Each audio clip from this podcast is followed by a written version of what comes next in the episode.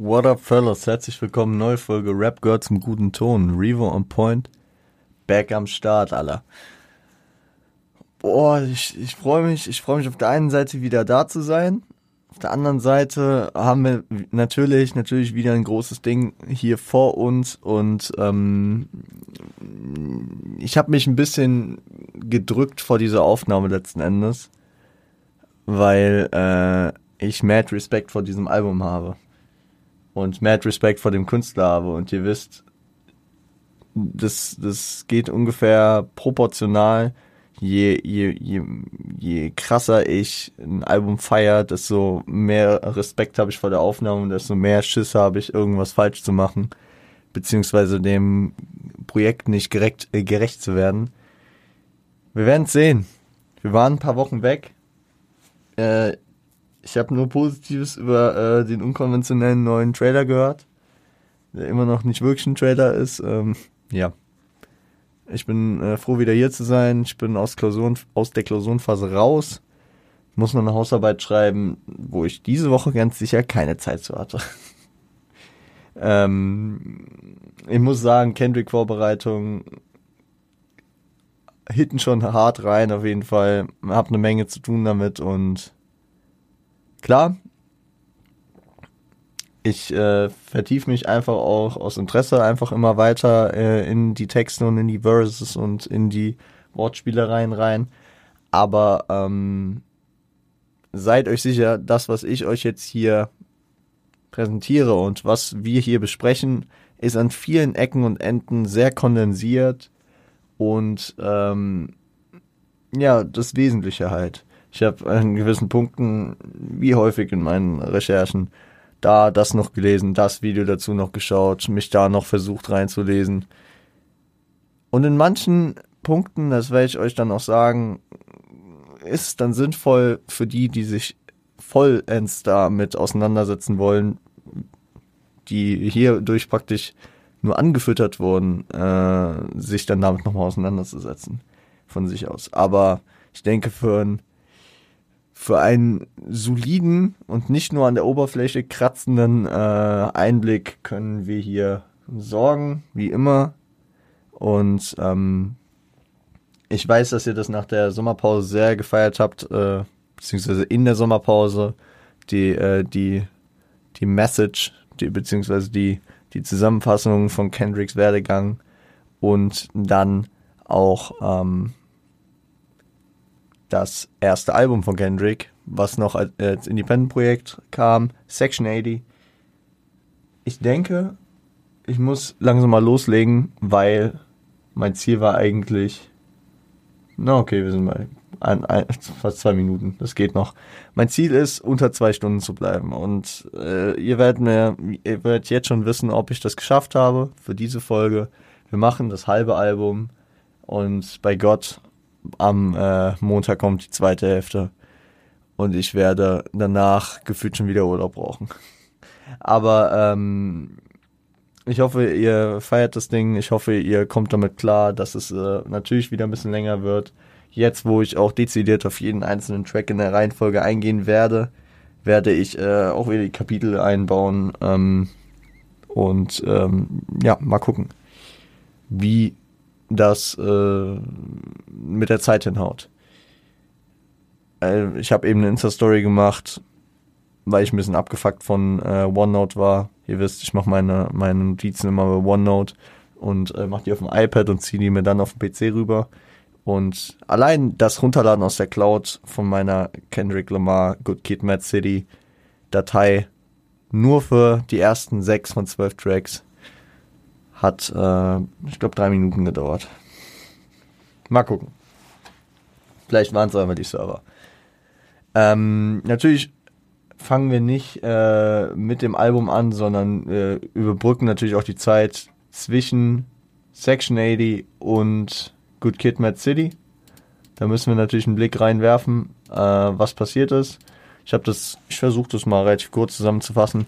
Nach Section 80 hört euch gerne die Folge dazu an. Ähm, wen es interessiert, wer, okay, wer jetzt so die Dedication hat zu Kendrick, sich diese Folge wahrscheinlich reinzuziehen, dem empfehle ich das, äh, auch die zwei Folgen davor anzuhören.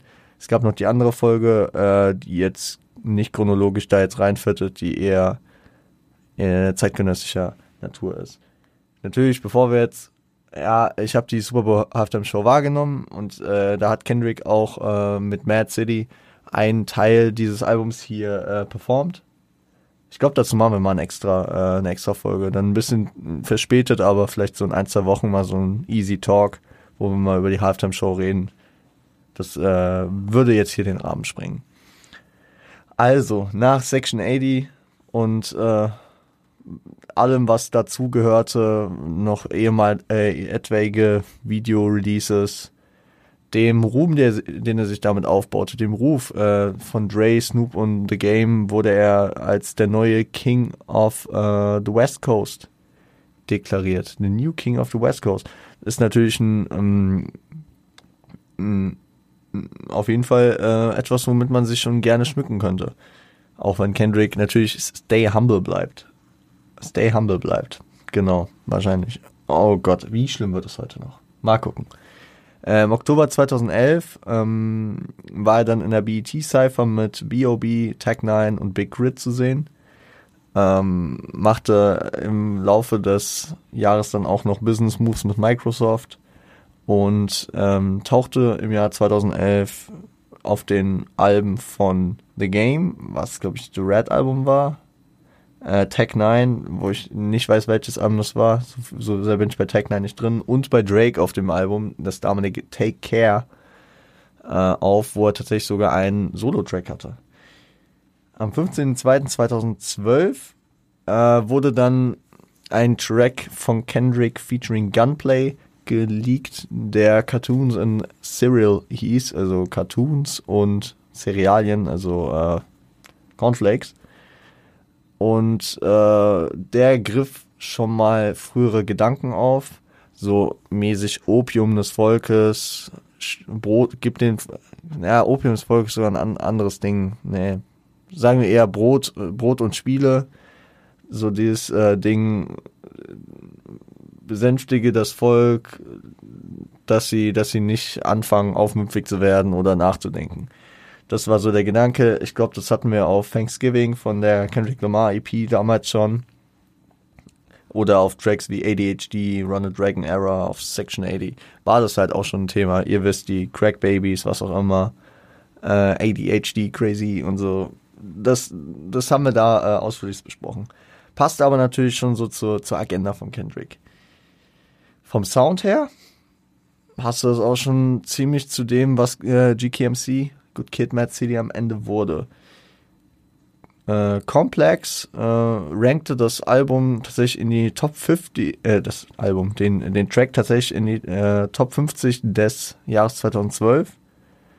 Und äh, nach diesem Track, äh, nach diesem Track, nachdem dieser Track geleakt wurde, trat, also wurde Kendrick mit weiteren Künstlern in Verbindung gebracht. Das mediale äh, Interesse stieg immer weiter an äh, Künstler, mit denen er in Verbindung gebracht wurde, waren unter anderem Danny Brown, Ace Rocky, Two Chains und Drake.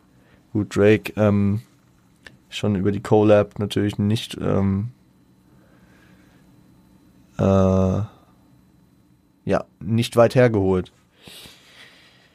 Ähm, Im März 2012 wurde dann der Joint Venture Deal mit äh, Aftermath, Interscope und TDE äh, bekannt. Das heißt, Kendrick war nicht länger ein Independent Rapper, wie er es ja noch zu Section 80 Zeiten war. Er war, er ist bis heute ja und ja, bis nach seinem nächsten Projekt ja weiterhin ein TDE-Member, Top Dog Entertainment, das äh, Label, wo er jetzt seit 2004 oder 2005 auf jeden Fall Gründungsmitglied ist.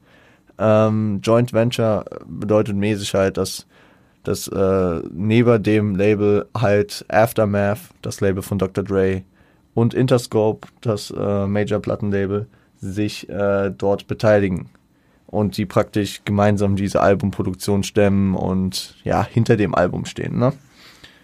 Kurz zusammengefasst. Äh, kurz darauf folgten auch Auftritte im Fernsehen etc. Natürlich das mediale Interesse wurde immer größer und am 2. April 2012 premier, äh, prämierte dann The Recipe. die erste Single für Good Kid, Mad City. War letzten Endes ein Bonustrack. Ähm, hört ihn euch gerne an. Ich werde am Montag, wenn wir das reguläre Album durchhaben, nochmal ganz kurz äh, auf die Bonustracks eingehen. Außer jetzt auf The Recipe, weil, wir, weil ich dazu jetzt noch was sage. Äh, ist mäßig eine Ode an die West Coast. Äh, ist ein Dr. Dre Feature tatsächlich. Ähm, Scoop DeVille hat das Ding produziert und äh, das Mantra der, des, äh, des Tracks, The Recipe, äh, ist praktisch die, ähm, die drei Ws für die, für die LA und ähm, Kalifornien praktisch bekannt ist und für die äh, sie so beliebt sind. Die drei Ws, Women, Weed and Well. Also äh, Frauen, Cannabis und das gute Wetter praktisch die, das Erfolgsrezept, warum äh, LA so beliebt ist, beziehungsweise äh, die West Coast, beziehungsweise Kalifornien. War ähm, im Vergleich zu äh, Cartoons und Serial eher weniger so der Style, wie letzten Endes sich äh, Good Kid, Mad City entwickelt hat. Wenn ich jetzt so kurz drüber nachdenke, könnte es auch so, klar, man liegt was, das äh, hat schon irgendwie einen sehr interessanten Style. Man äh, droppt eine Single, die einen anderen Style hat. Vielleicht lenkt man damit dann davon ab, wie das Album am Ende geworden ist. Am Ende kann man auch einfach nur sagen, okay, vielleicht war The Recipe von Anfang an als, also es war wahrscheinlich von Anfang an als Bonus äh, geplant gewesen und äh, Cartoons und Serial eventuell ähm, als fertiger Albumtrack, der konzeptuell der auch nicht schlecht reingepasst hätte, äh, der dann halt als Leak praktisch äh, unfreiwillig rauskam.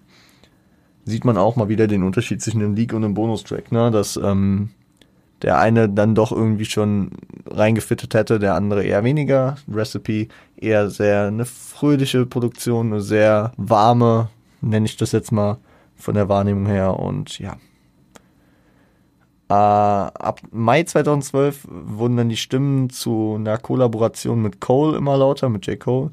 Äh, die beiden hatten ja zum Beispiel schon miteinander zu tun, als J. Cole äh, High Power für das Section 80 Album äh, produzierte. Und ja, sie waren halt bei so diese aufstrebenden jungen Künstler, die auch sehr, ja, sehr, sehr detailreich und sehr ihren Style gefahren sind. Sehr konzeptbasiert und äh, ich glaube, man nimmt die beiden Künstler halt generell gerne gleichzeitig in den Mund. Äh, wenn man über äh, den einen spricht, dann spricht man auch gern häufig über den anderen. Äh, auch Kendrick äußerte sich dazu, gesagt wurde, dass es kein festes Release-Termin dafür geben sollte, sondern dass es, wenn überhaupt, einen Überraschungsdrop geben sollte. Ist bis heute leider nicht passiert. Schade. Äh, am 31. Juli droppte dann Swimming Pools, Drank. Ja, wahrscheinlich, äh, also für mich der damals das Album nicht gehört hat, äh, aber wahrscheinlich einer der größten und engsten Berührungspunkte mit dem Album, bevor ich mich äh, deutlicher mit Kendrick auseinandergesetzt habe. Ich glaube, Drank, ja, die Radius-Single schlechthin aus dem Album, aber auch konzeptuell recht wichtig. Werden wir erst am Montag besprechen. Äh, also wirklich eine Single, die im Album stattfindet, im Gegensatz zu The Recipe oder dem Leak äh, von Cartoons and Serial. Äh, hier als Lead-Single, ne? Äh, dazu droppte dann auch am 3. August ein Video. Ähm, und danach wurde relativ schnell bekannt, dass eine Zusammenarbeit mit Lady Gaga geben sollte. Auf äh, einem Track namens Partinacious. Partinacious. Äh, und auf dem Track, beziehungsweise oder auf dem Track Bitch Don't Kill My Vibe. Bitch Don't Kill My Vibe, auch ein ja, relativ erfolgreicher Track des Albums. Äh, wir werden auf ihn eingehen. Kam, äh, kam nicht dazu, die äh, Version wurde später von ihr nochmal released, ähm, scheiterte irgendwie an Abgabeterminen, strukturellen Problemen oder wie auch immer. Äh, nicht aus, äh, aus, aus Beefgründen oder sowas. Also das war dann alles trotzdem fein. Äh, danach droppte er noch einen Track mit Young Jeezy, dem, ja, dem Down South King gefühlt und ähm, tourte noch ähm, durch den Sommer mit Black Hippie, ähm, ja, der Gruppe natürlich um ihn herum mit J-Rock, Up Soul und Scuba Q. Das Album Good Kid, Mad City droppte dann am 22. Oktober 2012 und bevor wir jetzt endlich in das Album reingehen, nach Damn schon fast eine Viertelstunde, will ich noch mal äh, kurz darauf eingehen. Natürlich spricht man das Good Kid Mad City aus. Das Mad ist aber nicht als MAD ganz normal klassifiziert, also als verrückt, sondern äh, Mad wird geschrieben. Also generell kann man kurz auf die Oh, ich, wie, wie, wie ist das, wie ist der Fachbegriff dafür? Wie, wie es geschrieben wird, wie es, äh, ja, keine Ahnung. Also das Album wird komplett in kleinen Buchstaben geschrieben, bis auf die zwei A's in dem Mad. Und das Wort Mad ist mit Punkten, also, also ist, ist akronymisiert, wenn man das so sagen kann. Zudem ist nach dem Kid ein äh, Komma. Also Good Kid, klein geschrieben, Komma, M, A, A in äh, Caps, ein kleines D und City. Warum gehe ich da noch auf Nummer ein? Das Mad, das hat zwei verschiedene Bedeutungen. Ich habe jetzt kurz vor der Aufnahme überlegt, will ich, will ich äh, euch einfach hinhalten und sagen, das kommt dann, wenn wir den Track Mad City besprechen. Ich, äh, ich werfe es schon mal in den Raum, genauer eingehen werde ich dann aber erst am Montag, wenn wir auf den äh, Track Mad City eingehen. Äh, das Wort Mad ist in diesem Zusammenhang äh, ja mit zwei äh, Langformen ähm, behaftet. Zum einen mit My Angry Adolescence Divided, also meine meine äh, ja, okay, das könnte man auch verschieden auslegen, ne? Durch, meine durch, ähm, also mehr City dann als meine durch, durch wütende Jugend, äh, geteilte Stadt. Ja, mäßig in die Richtung. Und ähm, My Angel on Angel Dust. Also, oh das kann man jetzt auch in viele Kontexte setzen. Ähm, wir werden, denke ich, nochmal darauf eingehen. Angel Dust äh, ist der Begriff für eine Droge. Und äh, wahrscheinlich meint Kendrick damit so irgendwie mein, mein für mich das Gute in dem Schlechten oder so. Also gehen wir, gehen wir nochmal dezidierter wahrscheinlich dann am Montag drauf ein. Wir sind jetzt erstmal mit der Vorbereitung durch. Okay.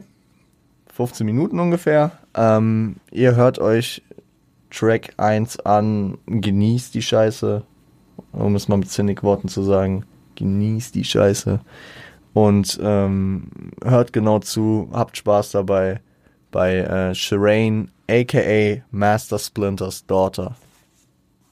Viel Spaß.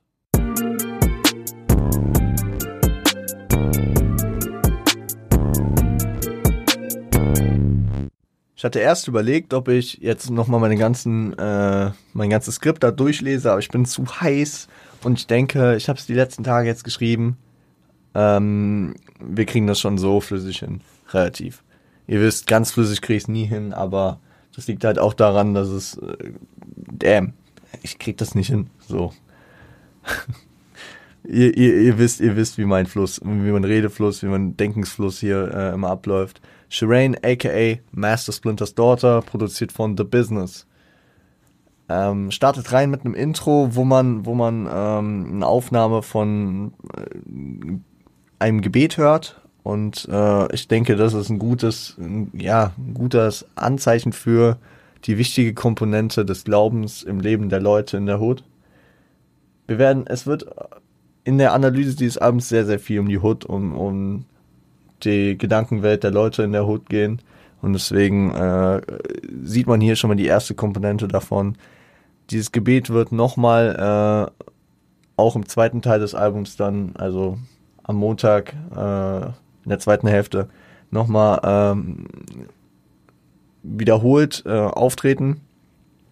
Und Das wird dann nochmal einen Rahmen schließen praktisch.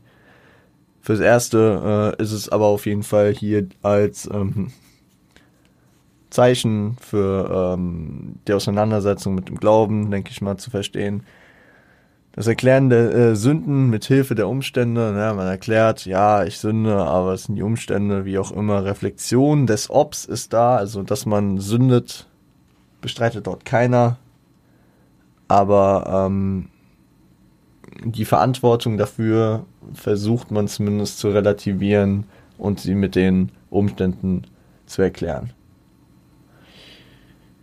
Im Verse geht es dann darum, in einem düsteren, sehr, sehr gut geflowten Part, wie äh, Kendrick äh, ein Mädchen namens Shireen auf einer Party kennenlernt. Man muss äh, sehen, die, dieser Track, es, es, wird immer wieder Tracks geben, die praktisch zeitaktuell in der Story sind und Tracks, die zumindest teilweise oder auch ganz äh, Rückblicke sind. In diesem Track ist eine Zusammensetzung aus Rückblick und gegenwärtigem.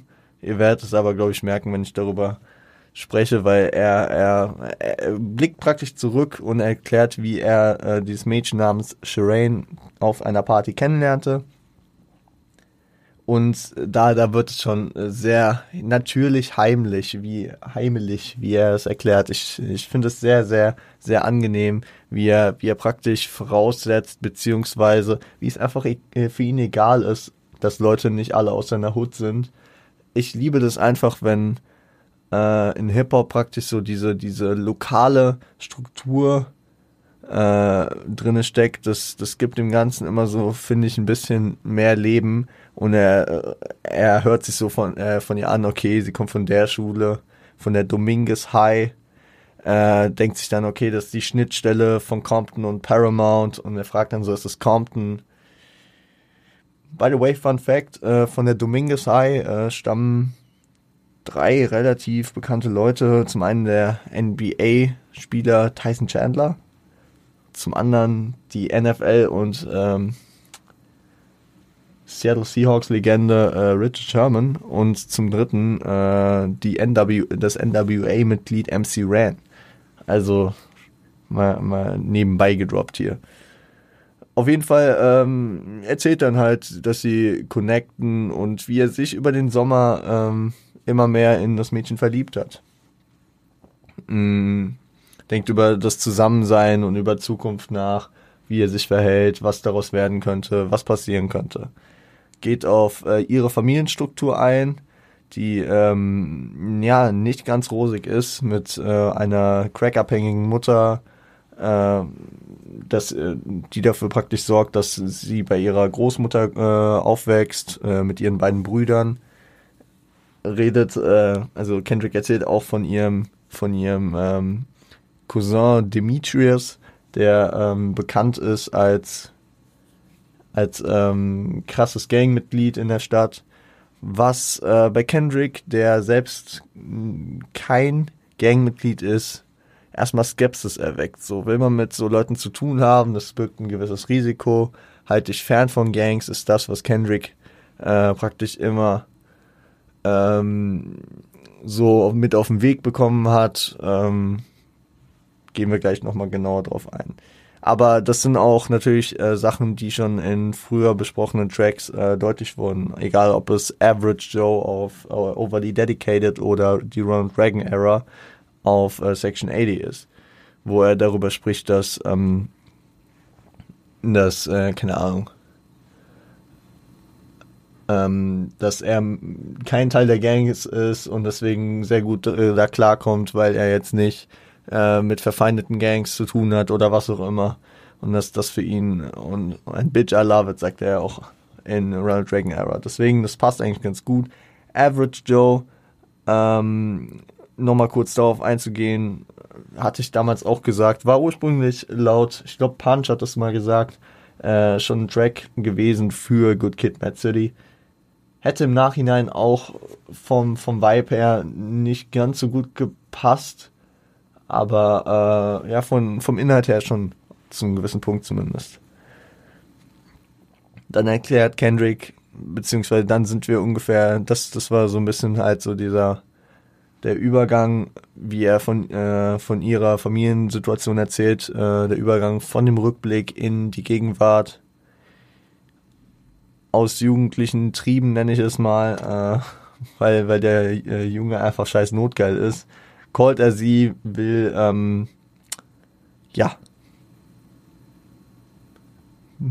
will äh, sie treffen, sagen wir es einfach mal so, und fährt ähm, mit dem Van seiner Mutter zu ihr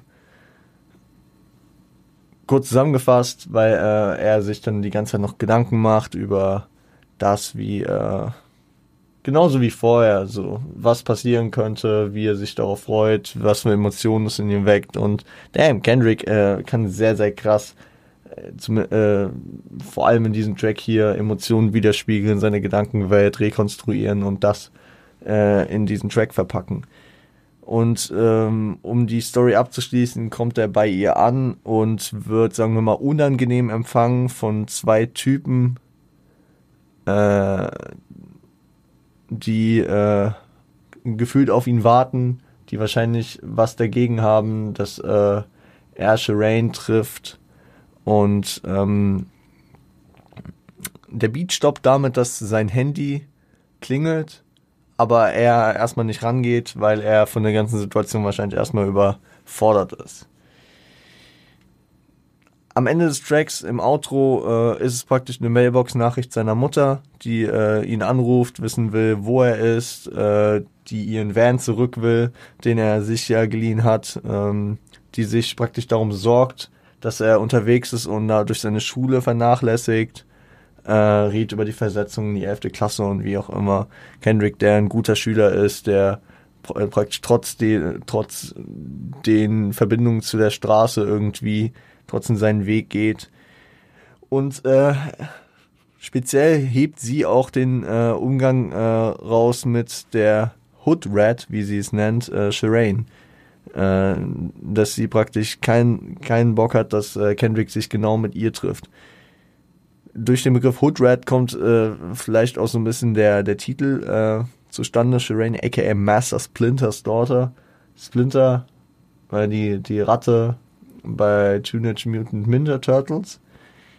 Und äh, da, also Splinters Daughter, also die to Tochter von Splinter ist dann wahrscheinlich auch eine Ratte und deswegen Shireen the Hood Rat, wie auch immer was, was auch so ein bisschen äh, in die Richtung geht, wäre äh, Hello, my name is Kendrick. She said, no, you're handsome. Dass sie, dass sie praktisch ihn, dass sie mäßig zu sehr Hood ist um, und ihm praktisch abweist, weil er zu handsome, zu freundlich, zu nett ist. Äh, anfänglich zumindest.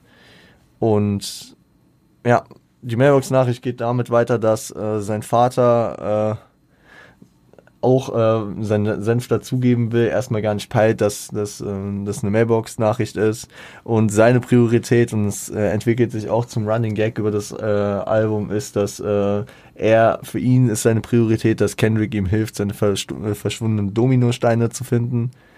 Äh, ja. Das ist das größte Problem für äh, Kendricks Vater. Kenny, für Kenny. Ähm, für Kendrick Duckworth. Und ähm, ja, dann gibt es noch eine kurze Streitigkeit seiner Eltern über die Priorität. Seine Mutter sieht die Dominosteine nicht so wichtig, wie dass sie eine Verabredung hat und ihr Auto dafür braucht. Ähm, ja, der Schluss, äh, das Schlusswort wird praktisch zum Übergang zum nächsten Track. Und äh, damit würde ich euch auch direkt weiterleiten mit dem Zitat, was Kendricks Vater in der Mailbox sagt. You killing my motherfucking vibe. Gebt euch Bitch Don't Kill My Vibe. Nein, noch nicht. Sorry. Schade.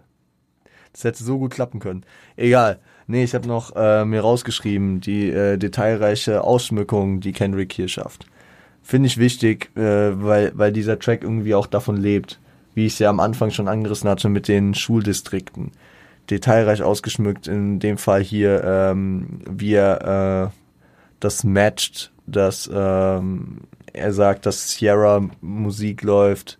Sierra, die äh, RB-Sängerin, die ähm, vor allem 2004 in dem Handlungszeitraum dieses Albums tatsächlich, als Kendrick in etwa 17 war, ähm, sehr, sehr viele Hits hatte. Wie vor allem diese One-Two-Step, Easer-mäßig, glaube ich. Äh, was ja, glaube ich, auch dann äh, in, in den Track eingewoben wurde.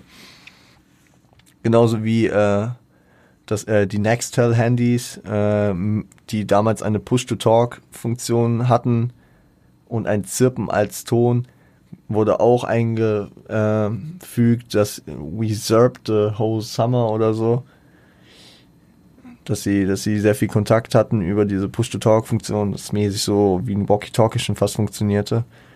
Äh, schaut äh, Martin, Martin, äh, eine Show damals, ähm, die ihn, die er auf jeden Fall sehr gefeiert haben muss, äh, weil er erst Martin zu Ende schauen will, bevor er dann zu Rain fährt. Was auch natürlich ne, ein Detail ist, was äh, sehr interessant ist, ist, dass Kendrick im Auto sitzt und sich darüber Gedanken macht, ob der Tank reicht, äh, um zu Shireen zu kommen. Was natürlich auch die ökonomische, äh, finanzielle Lage der Familie ähm, beschreibt. Ne?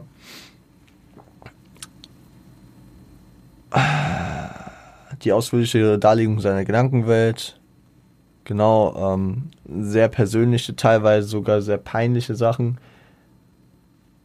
Rappen hat vor allem den, das Image, dass man bohrt, dass man hart nach außen wirkt. Und Kendrick bricht hiermit komplett, indem er sehr intime, beziehungsweise so Sachen über Sachen spricht, die, die viele Leute für sich relaten können, aber nach außen nicht so sagen würden, besonders als True School Rapper, was auch immer. Das äh, sind auch so Effekte, die ich bei J. Cole häufig habe, wo ich mir einfach, äh, die ich sehr sympathisch finde.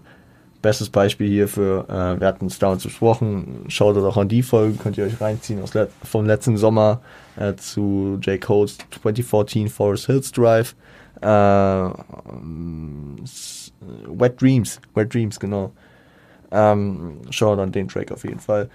Ähm, aber das schafft Kendrick hier super, ne? Also er redet, er ist praktisch ein Jugendlicher, der natürlich darüber redet, dass er äh, sein erstes Mal, beziehungsweise ich weiß nicht, ob sein erstes Mal haben will, aber dass er, dass er halt seine, seine Triebe, seine Gelüste hat, seine, seine Sachen, die jeder Junge in diesem Alter, beziehungsweise dann auch retrospektiv natürlich relaten kann.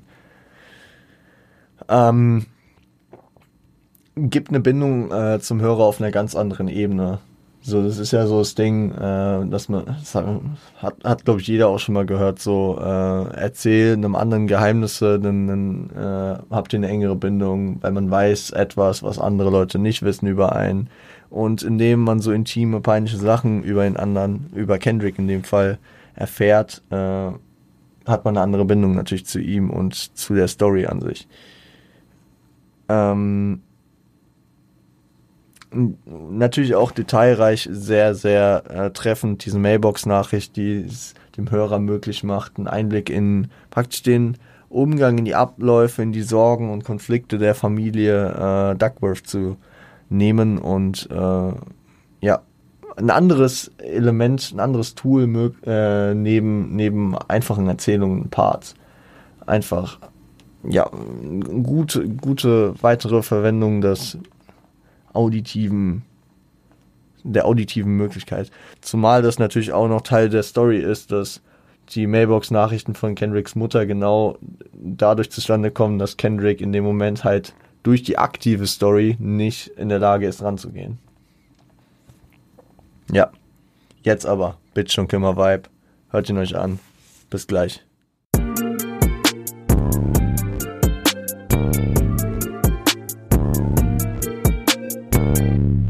Bitch Don't Kill My Vibe, produziert von Soundwave.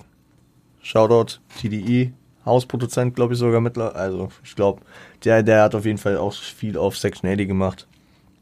Und äh, gesampelt ist an der Stelle Titan Flyver von äh, Boom Club Bachelors.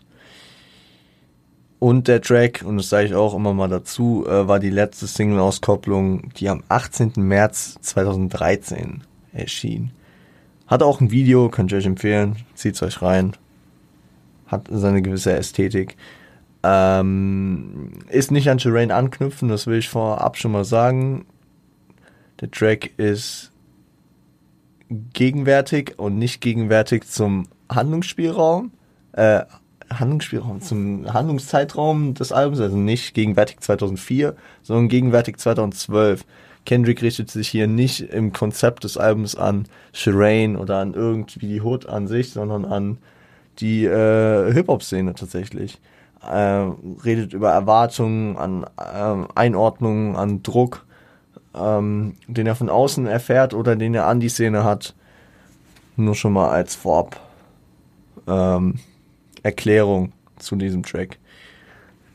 Der Chorus ist natürlich, damn, ja, also äh, ist auf ihn bezogen, also Reflexion äh, seiner selbst als Sünder. Sieht auch, dass er zukünftig sünden wird, also es knüpft schon ein bisschen so an, an das Konzept, wie auch das Intro von Shireen äh, gebildet war, mit dem, äh, mit diesem Gebet, äh, wo, wo praktisch die Sünden eingesehen werden, äh, jedoch auch für die Zukunft nicht äh, verhindert werden. Ähm, Drang nach Alleinigkeit, Sometimes I need to be alone. Äh, aktueller Kontext, punktuell, punktuell auftretend. Ich glaube, es ist aber vor allem echt eine, eine Banger-Hook und ein Banger-Track, der äh, sehr, sehr gut auch äh, tanzbar und so war schlau gemacht hier ein Track, der nicht 100% ins Konzept äh, passt, dennoch irgendwie äh, musikalisch in das Album reinfittet, äh, hier erschaffen zu können, um natürlich auch den kommerzi äh, kommerziellen Hype äh, generieren zu können und die Aufmerksamkeit zu generieren. Gibt's noch ein, zwei andere auf dem Album, aber äh, das muss man natürlich auch erstmal können. Nicht irgendwie ein Radio-Banger da irgendwie reinklatschen, der das komplette Album hier verschandelt, einfach weil er vom Soundbild gar nicht reinpasst. Ich finde Bitch und Kimmer Vibe kommt auch gut nach, ne, nach einem Shireen und äh, schadet auch den nächsten Tracks nicht. Das nur vorab. Wir gehen in den ersten Part. Ähm, Kendrick rekapituliert seinen Aufstieg, äh, hebt seine Seele den, an, äh, den anderer Leute hervor, äh, sah seinen Aufstieg als Challenge, ähm, meisterte diese Challenge, verspürte Änderungen, wo und dieses, äh, dass er Änderungen verspürte, äh, he might feel the changes oder ähnlich formuliert. Das äh, sehe ich persönlich jetzt schon als Anlehnung an Pack, so beziehungsweise als Widerspruch an Pack. Natürlich einer der legendärsten Tupac-Tracks, Changes, I see no changes. Ähm, dem hier entgegengehend und wir wissen ja, dass Kendrick sich praktisch äh, sehr mit Park identifiziert und sehr, sehr äh, viel von Park mitgenommen hat und weiterhin mitnimmt und äh, dennoch auch auf Section 80 punktuell, beziehungsweise auch schon vorher punktuell Park äh, widerspricht. Was natürlich auch wichtig ist, äh, weil er sein eigener Mensch ist und nicht ähm, ja. Und nicht äh, Pack einfach fehlerfrei nacheifert. Ähm, geht auf seinen Umgang mit Fehlern und Unbehagen ein. Offenheit, Außendarstellung. Das Thema, das, äh, das, äh, was ich eben natürlich auch bei Shireen angesprochen habe, dass ich sehr nice finde, und sehr ähm, natürlich auch bindend auf eine andere e Ebene, seine Probleme, seine äh, Intimsphäre praktisch so präsentiert, ist äh, hier thematisiert auch darin, dass er, dass er das irgendwie als Notwendigkeit sieht, dass er praktisch das tut, um ähm, um eine gewisse Offenheit zu haben, um natürlich auch seine Position als Person des öffentlichen Lebens zu, äh, zu sehen und äh, anzuwenden.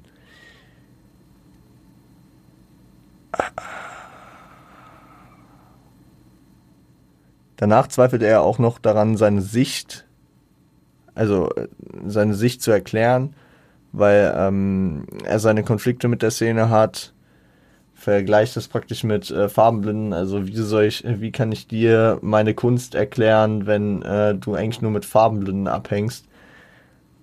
Ein bisschen disrespectful, aber es äh, trifft den Nagel eigentlich ziemlich auf den Kopf, dass äh, Leute, die äh, natürlich ähm, Kendricks Ansatz von Musik nicht verstehen, also man kann, man kann Kunst ja irgendwie nicht weiter ähm, vermitteln. Man versteht sie oder man versteht sie nicht. Man nimmt was mit, man fühlt eine Ästhetik oder man fühlt sie eben nicht.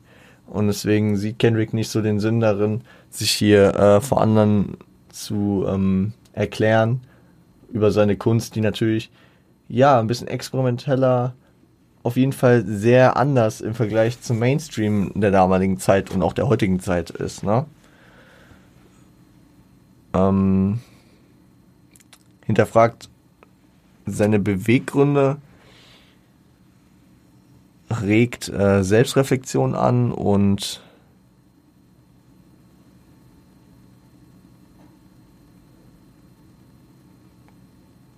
hm, ich, ich habe gerade einen kleinen Hänger, es tut mir leid. Und geht darauf, ja genau.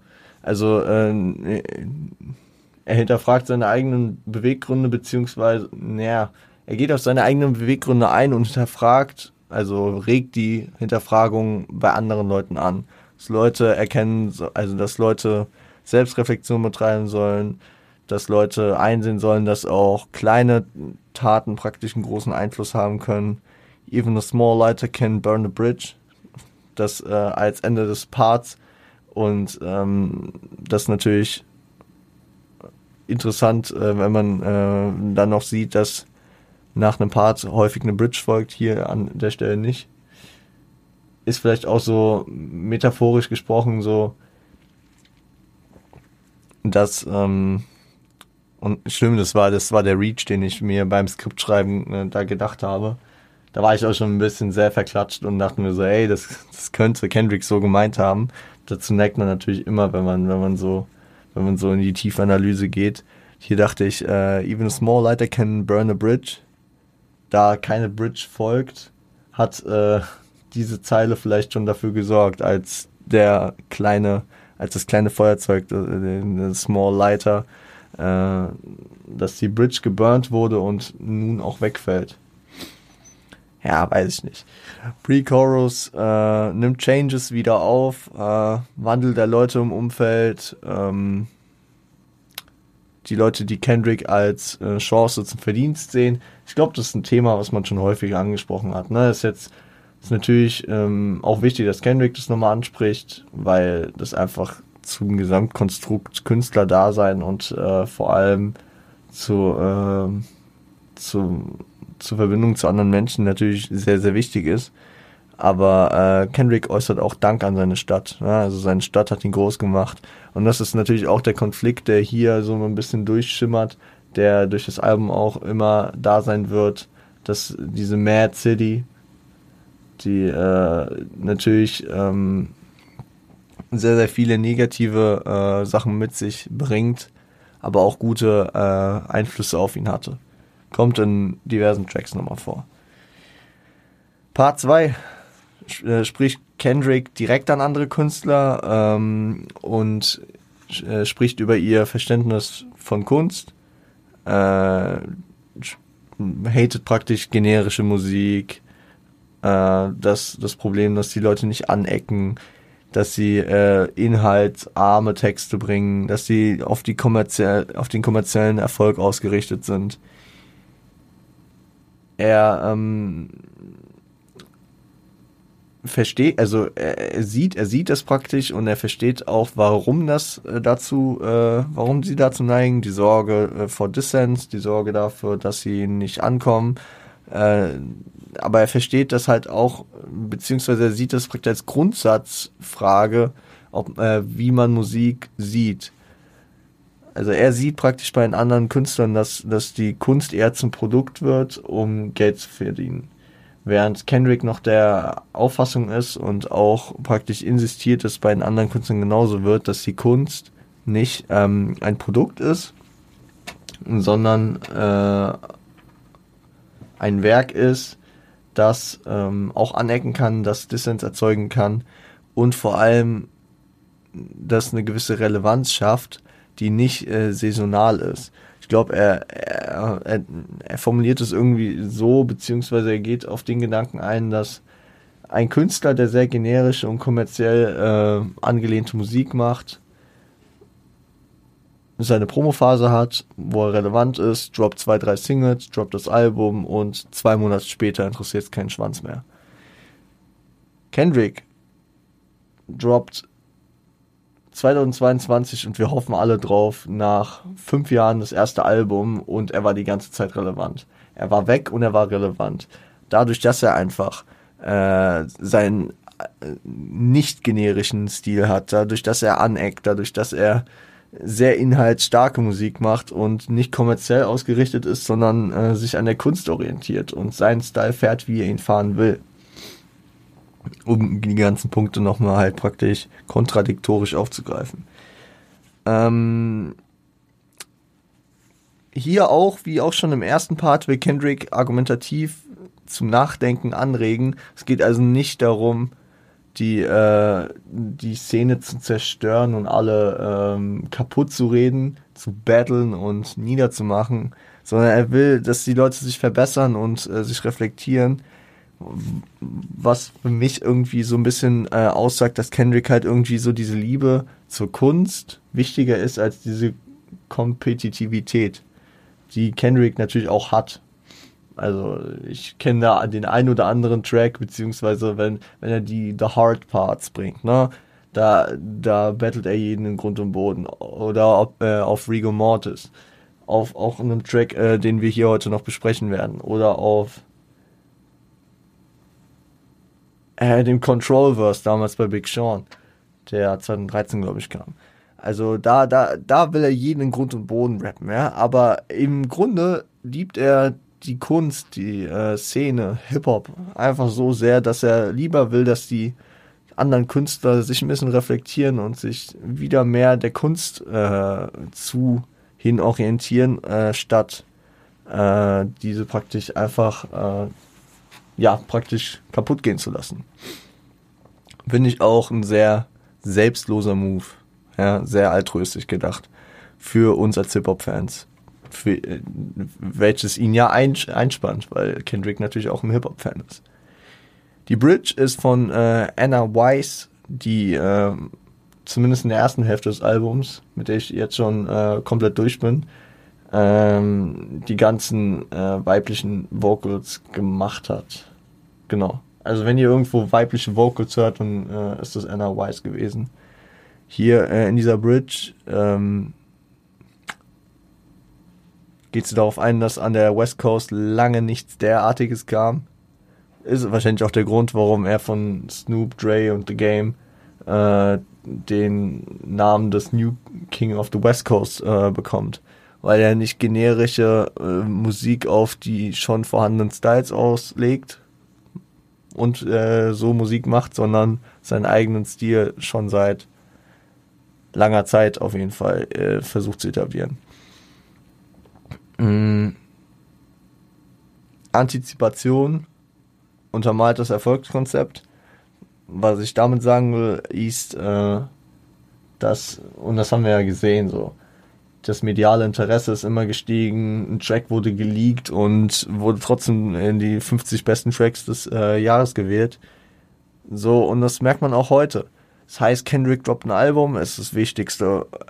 Und ähm, alle waren der Meinung, wenn Kendrick gleichzeitig droppt, wenn Drake und Kanye droppen, haben die keine Chance, obwohl äh, sie auch so große Künstler sind. Es ist einfach diese Antizipation, dieser, dieser Hunger, den die Leute auf Kendricks Alben haben, auf Kendricks Musik haben, ähm, die natürlich auch ein Erfolgskonzept ist. Dass Kendrick nicht jede Woche, jeden Freitag irgendwie einen Track released, äh, äh, täglich zehn Stunden Insta-Stories macht und äh, sich halt auch so ein bisschen so ein bisschen rar macht, ne?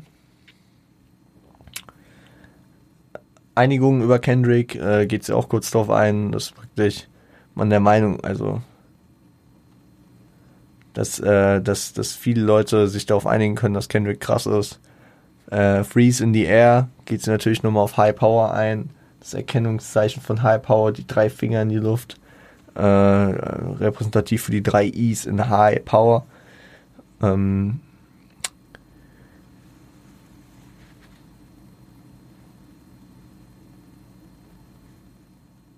oh, da, da hat die Datei irgendwie ein Wort ein bisschen kaputt gemacht.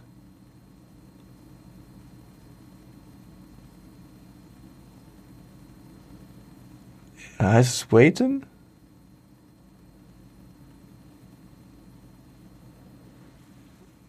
Oder heißt es Wearing?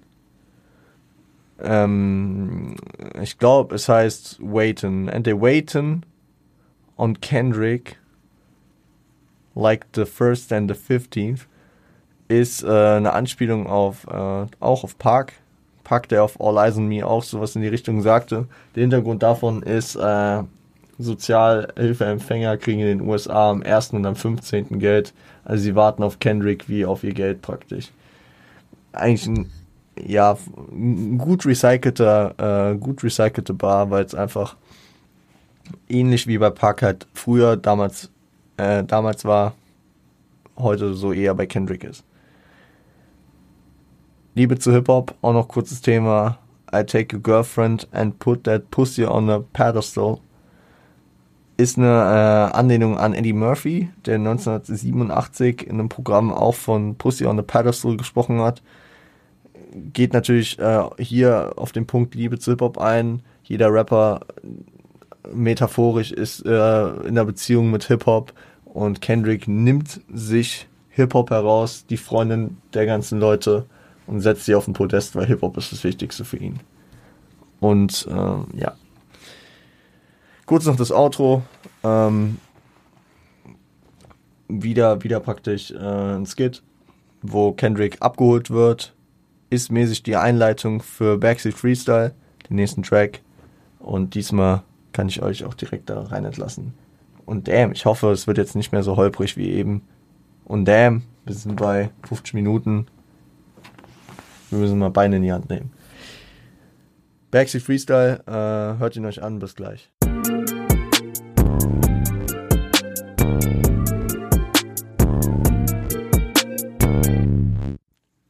glaube, über Backseat Freestyle müssen wir nicht so lange reden.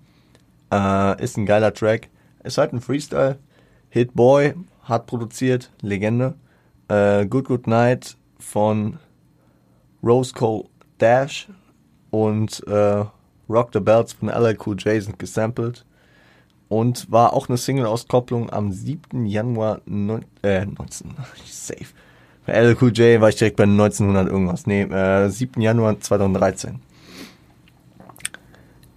kann man vergleichen mit Rigor Mortis auf Section 80. Ein Brecher, thematisch nicht groß wichtig. Konzeptionell eine Wichtigkeit fürs Album, weil es verdeutlicht praktisch den Vibe und die Attitude des 17-jährigen Kendricks. Sagt er auch selbst, es ist nicht so ein Track, den er 2012 so inhaltlich so schreiben würde und sagt sich, ja Mann, da stehe ich voll hinter.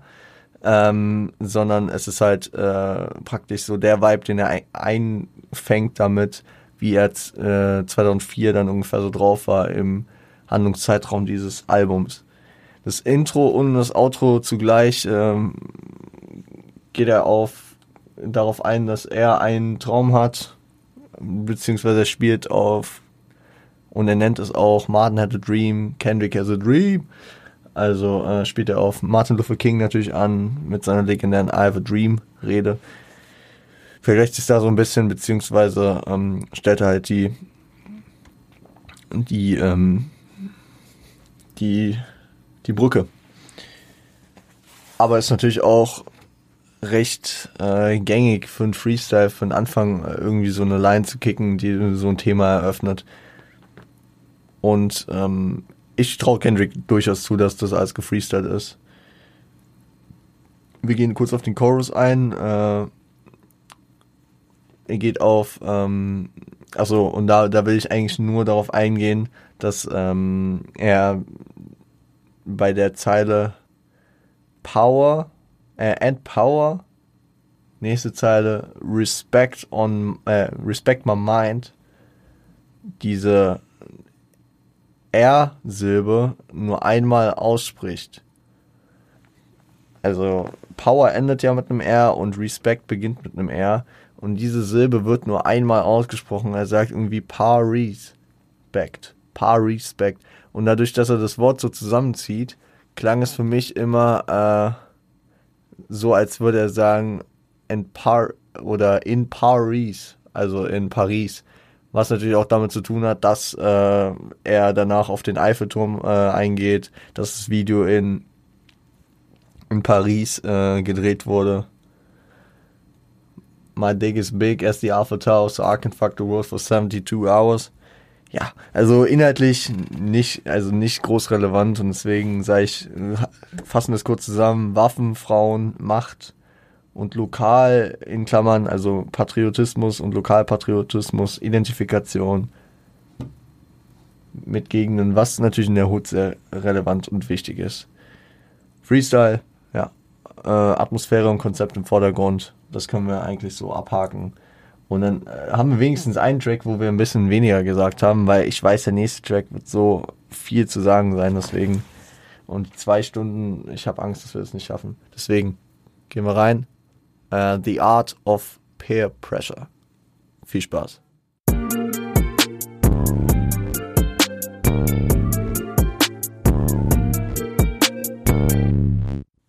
Ala, The Art of Peer Pressure, produziert von Taboo, äh, sampled The Arrival von Wizard und äh, Held Alene, ich würde sagen Held Alene von Suspect featuring Tina Dickno. Dickno äh, oder Dicknoff, weil es eine dänische Band ist. Held Aline, würde ich sagen. Nicht Held Aline. Keine Ahnung. Keine Ahnung, Leute. Äh, der, dieser Track könnte gefühlt schon ein eigenes Album sein. Äh, beziehungsweise er könnte aus dem Inhalt dieses Tracks ein ganzes Album machen. The Art of Peer Pressure, Peer Pressure, äh, also ist praktisch die Kunst oder ja, die, ja, die Kunst des, äh, des Gruppenzwangs. Peer Pressure kann man, glaube ich, ziemlich gut mit Gruppenzwang übersetzen. Der Track ist unterteilt in zwei Parts. Wir gehen das einfach chronologisch durch, weil dann verpasst man am besten. Äh, ich glaube, dann verpasst man einfach am wenigsten. Weil der Track sehr, sehr viel Inhalt hat. Sehr, sehr krasser Track, sehr, sehr guter Track und sehr, sehr wichtiger Track auch für ähm, die Handlung des Albums. Ist, äh, das kann ich schon mal vorab sagen, es geht jetzt auch nicht nach Shireen weiter. Es, es wird praktisch ein neuer Handlungsstrang aufgebaut. Und ähm, nur, dass ihr euch da nicht wundert. Der Track ist in zwei Parts unterteilt. Part 1 ist relativ kurz. Ähm, beschreibt die gegensätzlichen Lebensweisen von Kendrick und seinen Homies. So trinken, smoken, Konflikt suchen, Krawall machen, wie auch immer man ab, ähm, ist eigentlich nicht Kendricks Style, ne? Also das ist, er ist ja der, der äh, Schüler, der nicht gang affiliated ist, der halt mit seinen Jungs ist. Und ähm, er, er erzählt praktisch, wie sie sich verhalten, wie er sich dadurch auch verhält und äh, relativiert das immer mit, but I'm with the homies right now. Beziehungsweise später auch, I'm with the homies. Und immer dieses, ich bin mit meinen Jungs, ich bin mit meinen Jungs, ich bin mit meinen Jungs immer als Ausrede beziehungsweise als Relativierung dafür, ich bin nicht so, aber ich bin ja jetzt gerade mit meinen Jungs, deswegen bin ich so. Die Art of Peer Pressure, praktisch in a nutshell, wird hier direkt beschrieben. Gruppenzwang vom Feinsten. Ähm, er fühlt sich gut auch damit, ne? Und er sagt, ja, ich, mir geht's geil, so, ich bin mit meinen Jungs und deswegen machen wir auch Faxen. Ähm, greift auch die Sorge seiner Mutter auf, äh, sie sagt, dass irgendwas, irgendwann irgendwas schiefgehen wird, dass er von der Bahn abkommt und irgendwie Scheiße bauen wird. Dadurch, dass er schon in geringem Maße Scheiße mit seinen Jungs macht. Zum ersten Part, der da schon endet, äh, kann man nur sagen, äh, gute Stimmung, gute Laune, fröhliche Produktion und Delivery, deswegen, äh, das ist praktisch die gute Seite. Ne? Also man redet immer davon, Gruppenzwang ist scheiße, ja.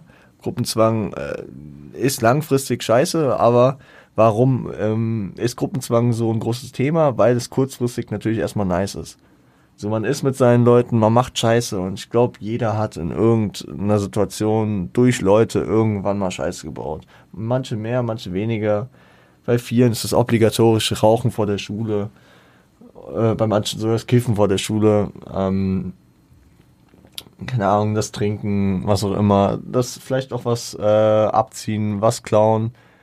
Also äh, die Sachen, die immer negativ äh, assoziiert sind. Natürlich, das Gruppenzwang kann auch sein, so, yo, in meinem Freundeskreis, wir lernen jetzt gerade alle und wir treffen uns. Fuck, dann lernen, dann lernt er, der eher weniger lernt oder der sehr viel prokrastiniert, dann deutlich besser. Das kann natürlich auch Gruppenzwang sein. Ich will natürlich hier auch mal eine Lanze brechen für Gruppenzwang. Nee, weil ich, ist mir gerade so aufgefallen, weil ähm, das bei uns jetzt hier im Freundeskreis auch irgendwie ein Teil war in der Klausurenphase. Egal. Das ist also der, ja, der, der kurzfristig gut gelaunte Teil wo Gruppenzwang einfach erstmal dieses, diese kurzfristigen positiven Effekte hat. Man erlebt was gemeinsam, man hat Spaß, man äh, ist wild unterwegs und äh, ist gut drauf. Aber natürlich geht das irgendwann schief. Und da gehen wir jetzt langsam rein. Nämlich in Part 2 in den ersten Verse beschreibt Kendrick auch wieder, äh, es ist jetzt der Track, der noch am ehesten so also die Delivery, die er hier im zweiten Part von The Art of Peer Pressure bringt, äh, geht so am ehesten vergleichbar von dem, was wir bisher gehört haben, mit Shireen ein. Also diese Parts sind immer sehr, sehr geil ausgeschmückt, geflowt äh, und äh, sehr, sehr strikt und ähm, sehr, sehr, sehr erzählerisch halt, ne? Und äh, ich fasse es nur kurz zusammen. Wirklich, hört euch, hört euch die Sachen bitte selbst an, weil ich, ich würde am liebsten Zeile für Zeile durchgehen, aber dann sitzen, setzen wir morgen noch hier und Kendrick kann das halt auch geiler als ich. Ne? Deswegen, sie fahren, sind zu fünft unterwegs, fahren in einem äh, Toyota, äh, Hotboxen, suchen Ärger oder Girls. Also das ist immer so die, die Prämisse, mit den äh, Jungs in der Hut unterwegs sind. Entweder man will Stress suchen oder man will äh, ein bisschen flirten. Quatschen ein paar Girls an, Usually I'm drug-free shit. I'm with the homies. Und das, das ist das Mantra, was wir schon im ersten Part hatten, geht hier auch äh, am Ende des Parts und äh, als Epiffer wahrscheinlich am Ende jedes Parts ähm, sowohl auch in der Hood, in der Hook äh, immer weiter. I'm with the homies, die Ausrede. Normal, äh, also gewöhnlicherweise nehme ich keine Drogen, aber ich bin mit den Homies. Kendrick hatte das damals auf HOC, High of uh, Contact, uh, of Overly Dedicated, hat er das beschrieben gehabt, uh, dass er eigentlich kein Gras raucht. But I'm of the homies. So, ne? Man verhält sich anders. Der erste Chorus äh, sind zwei Zeiler, die praktisch, die, also die so den Vibe beschreiben, Aggression, Turn up, was auch immer, halt mit den Jungs unterwegs und Faxen machen. Äh, den Modus, in dem man drauf ist unterteilt mit Me and my Homies. Also auch wieder darauf eingehend, so, wenn er mit seinen Homies ist, die in der Gruppe machen halt so einen Scheiß. Wie auch immer. Verse 2. Ich, ich versuche nicht durchzuhetzen, aber bestimmt und ihr wisst, ihr wisst. Ähm, Verse 2 ist ein Sprung und äh, sie sind nachmittags äh, fahren sie äh, durch Westchester und ähm, Kendrick ver, äh, hat praktisch Verlangen nach ungesunden Sachen zu essen, äh, mutmaßlich natürlich durch den Fressfleisch, durch das Weed, weil usually I'm drug free, but I'm with the homies.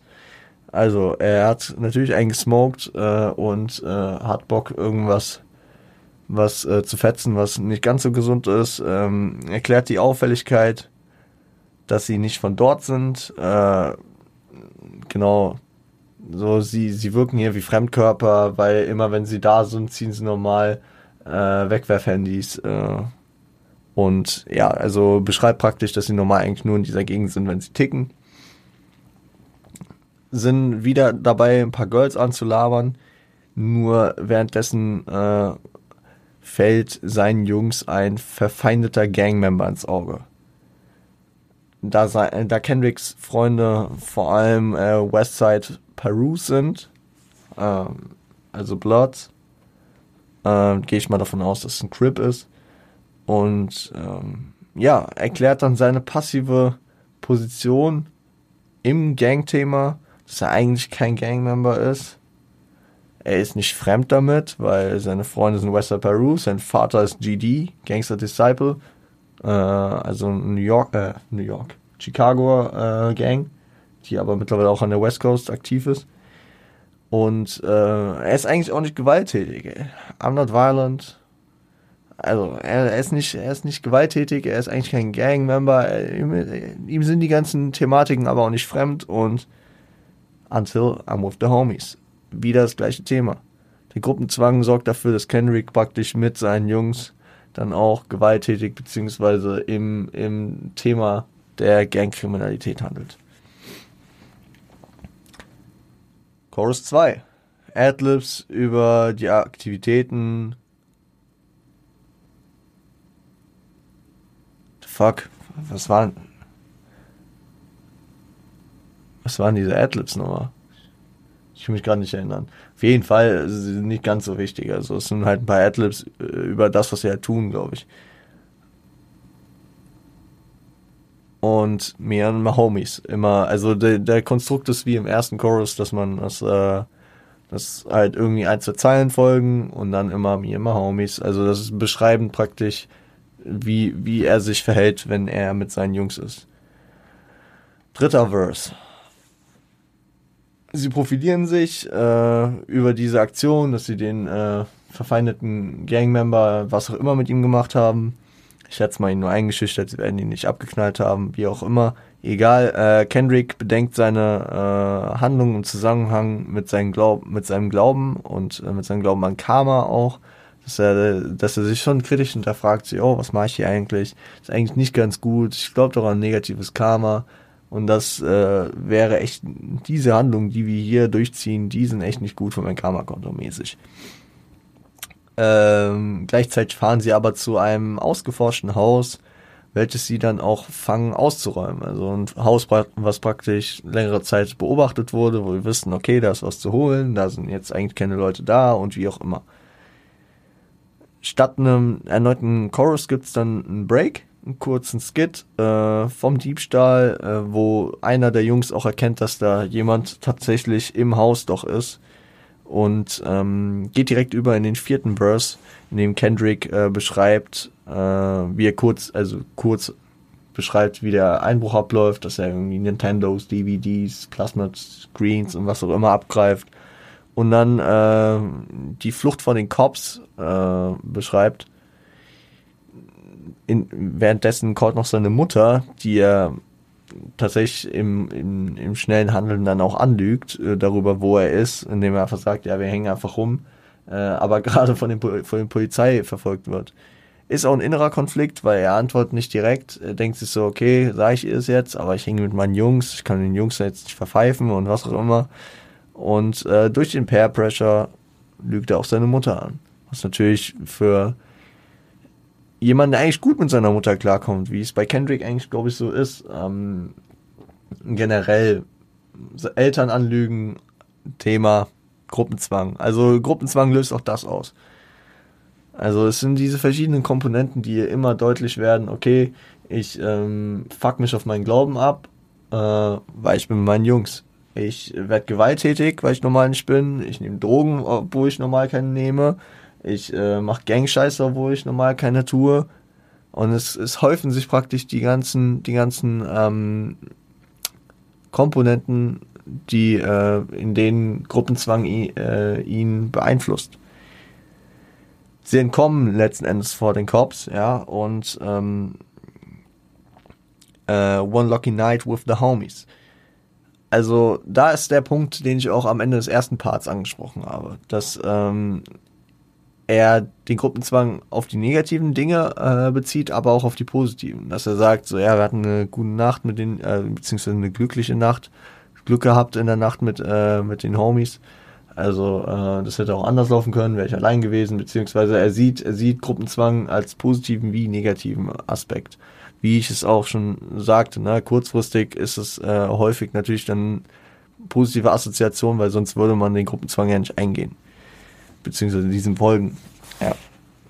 Das Outro ist äh, nochmal ein Skit, nachdem sie entkommen sind. Ähm, Kendrick kackt in dem Moment auf äh, Gras ab. Die, die reden noch darüber, hat er das Gras geraucht oder das Gras oder ah fuck, wer, hätte er das geraucht, dann wäre er tot, was auch immer und wie auch immer, bliblablub. Nicht so wichtig. Ähm, die Jungs beraten sich, dass sie auf den Sonnenuntergang warten und dann nach Hause fahren. Äh, reden über ihr Alibi und den Plan äh, den sie noch verfolgen, irgendwie Kendrick bei dem Auto seiner Mutter absetzen, das sie irgendwo deponiert haben äh, und sich dann später wieder treffen äh, und dass sie erstmal alle noch eine abschleppen wollen, dann untereinander sich natürlich dissen, ja, du schleppst nie eine ab, wie auch immer. Nicht so wichtig. Hört euch den Skit selbst an. Details, ähm, die ich hier noch erwähnen will. Trap or Die, das äh, erste Album von Young Jeezy, wird ja, es ist eine Hymne für die Jungs. Es wird in mehreren Parts angesprochen und auch im Skit am Ende nochmal erwähnt, so, dass das so die Mentalität der Jungs irgendwie mitbildet, so. Bump him Jeezys first album, wie auch immer. Äh, geht dann später um einen, how said Jeezy on that song? Und I'm like that, uh, I'm like Jeezy on that song and I'm doing like this and doing like that. Und sie richten sich sehr nach dem, was auf diesem Trap or Die Album äh, passiert ich muss sagen, ich bin halt kein Fan von äh, der Mucke. Ist einfach irgendwie nicht musikalisch so meins. Aber ihr habt es auch damals, als wir das Geistalbum von Kimo besprochen haben, ist mir das aufgefallen, dass äh, Kimo, ich weiß nicht, ob er es von Kendrick jetzt übernommen hat. Wir, wissen, äh, wir können uns alle denken, dass Kimo dieses Album Good Kid, Mad City kennt. Aber äh, zumindest eine ähnliche, eine ähnliche Auffassung dort hatte, weil er auch gesagt hat, äh, erst den Jeezy-Album aus dem Radiogerät, fragt, nach, äh, fragt ihm nach einer Nasen-OP oder so. Egal. Ähm, Young Jeezy einfach so als Mentalität, als Hymne, die er hier an verschiedenen Stellen äh, einbringt und äh, ja, die Attitude und den Vibe praktisch aufnimmt. Wichtig. Übergangsmanagement finde ich auch sehr interessant. An manchen Stellen clean, an manchen rough, so wie es halt äh, in den verschiedenen Stellen passt. Klar, das ist jetzt so ein Ding, was man, glaube ich, bei jedem Track jetzt nochmal ansprechen könnte, aber ich finde es einfach bei diesem sehr episodischen und sehr unterteilten Track auch wichtig. So Part 1 und Part 2 sind klar getrennt, Beat Switches und die verschiedenen Parts, im, also die verschiedenen Verses in Part 2 sind irgendwie smoother und cleaner getrennt, dadurch, dass ein Part endet mit Me and my Homies. Und dann in der Hook dieses Me and my Homies auch so drin ist. Da kommt es gar nicht so wie so ein Clear Cut wo äh, rüber, wo dann der Hook ist, weil es einfach so episodisch ist und es ist mäßig so wie so ein bisschen wie wie würde ich es äh, deuten so, es ist halt einfach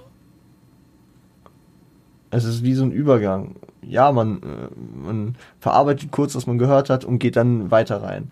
Und es ist nicht so, okay, jetzt kommt die Hook, wir gehen jetzt ab, weil die Hook kommt. Oder fuck, gleich kommt die Hook, ich muss mich vorbereiten. Nein, es ist einfach generisch gut, eine kurze Unterteilung, dass es nicht ein großer Part ist, weil es ja auch episodisch ist. Ja.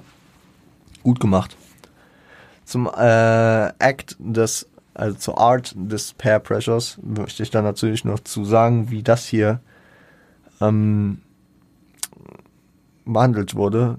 Ist eine deutliche Veranschaulichung des Einflusses, den Pair Pressure auf Kendrick hat, auf verschiedenste Komponenten. Ähm, Faktor wird, oh, die Line, die Line sollte ich mir eigentlich patentieren lassen. Faktor wird als Ausrede zu Ursache.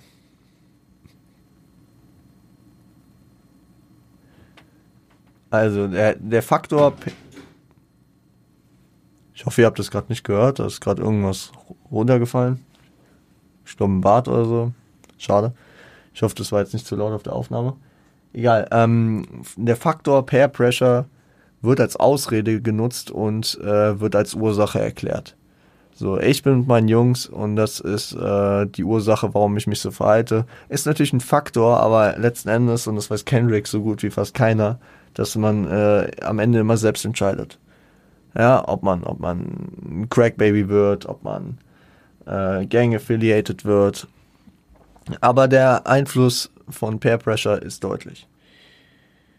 Multiple Beispiele in diesem Track. Äh, ja klar, Smoken, Trinken, Gewalt, Diebstahl, Mutter anlügen, Das, das, also die verschiedensten Komponenten, da waren noch mehr drin, ne? Ähm, Titel krass gut gewählt, finde ich auch. Ja, also es ist, es ist irgendwie so, es gibt, es gibt dem, es gibt dem, dem Faktor Peer Pressure, diesen Gruppenzwang, irgendwie sowas Neutrales, weil es, weil es ja so von außen betrachtet wird. Natürlich ist es ein negativ konnotierter Begriff, es ist auch ein häufig negativer Faktor, aber Kendrick geht damit objektiv und neutral ran, nennt die positiven Aspekte genauso wie die negativen. Zweimal gibt's, also im ersten Part sehr positiv, so ich bin mit meinen Jungs, mir geht's gut. Und am Ende auch nochmal, wir hatten eine Lucky Night mit meinen Jungs, gruppenzwangmäßig, wir haben das schon gemeinsam gewuppt. Aber zwischendurch auch natürlich die negativen Aspekte. Und es ist nicht so, dass er sagt so, ey, fuck, Gruppenzwang, größte Scheiße. Äh, er versucht es halt so neutral wie möglich aufzurollen, um natürlich dann auch am Ende jedem seine, seine eigene Meinung bilden zu lassen. Obwohl man zu sowas, ja, was heißt Meinung, so seinen, seinen eigenen, seine eigenen Schlüsse zu der, zu der Sache ziehen zu lassen, ne? Ist angelehnt an The Art of War von Sun Tzu. Art of War beispielsweise auch also ich glaube, ich glaube, der, der, diese, diese, diese Art von, also angelehnt an diesen Titel gibt schon viele Sachen. Art of War, auch ein Shindy-Track damals gewesen mit Kollega, wie dem auch sei. Der Art of Peer Pressure, krasser Track, gutes Ding. Viel Zeit gekostet, aber hat sich gelohnt. Also dieser Track ist wahrscheinlich, also hat sehr, sehr, sehr, sehr, sehr viel äh, für dieses Album getan. Ist ein sehr, sehr wichtiger und sehr, sehr großer Inhaltspunkt. Und sehr großer Knoten dieses Albums, genau. Wir haben noch zwei Tracks. Äh, gehen wir nämlich in den Track Nummer 5, äh, Money Trees. Gebt ihn euch. Bis gleich.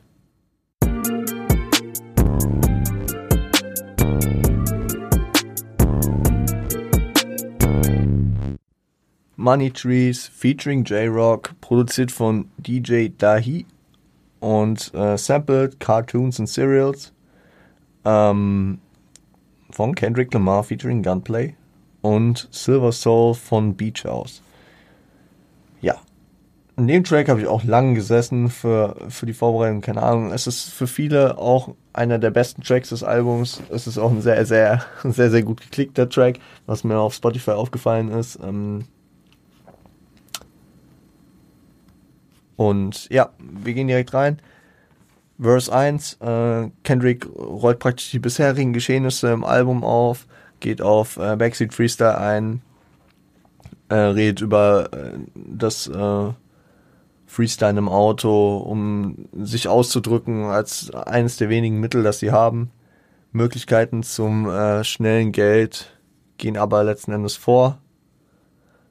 Ähm, bespricht er halt irgendwie so ein mäßig eine äh, Doppelmoral, die bei den Jungs halt auch vorherrscht. Ich muss kurz was trinken.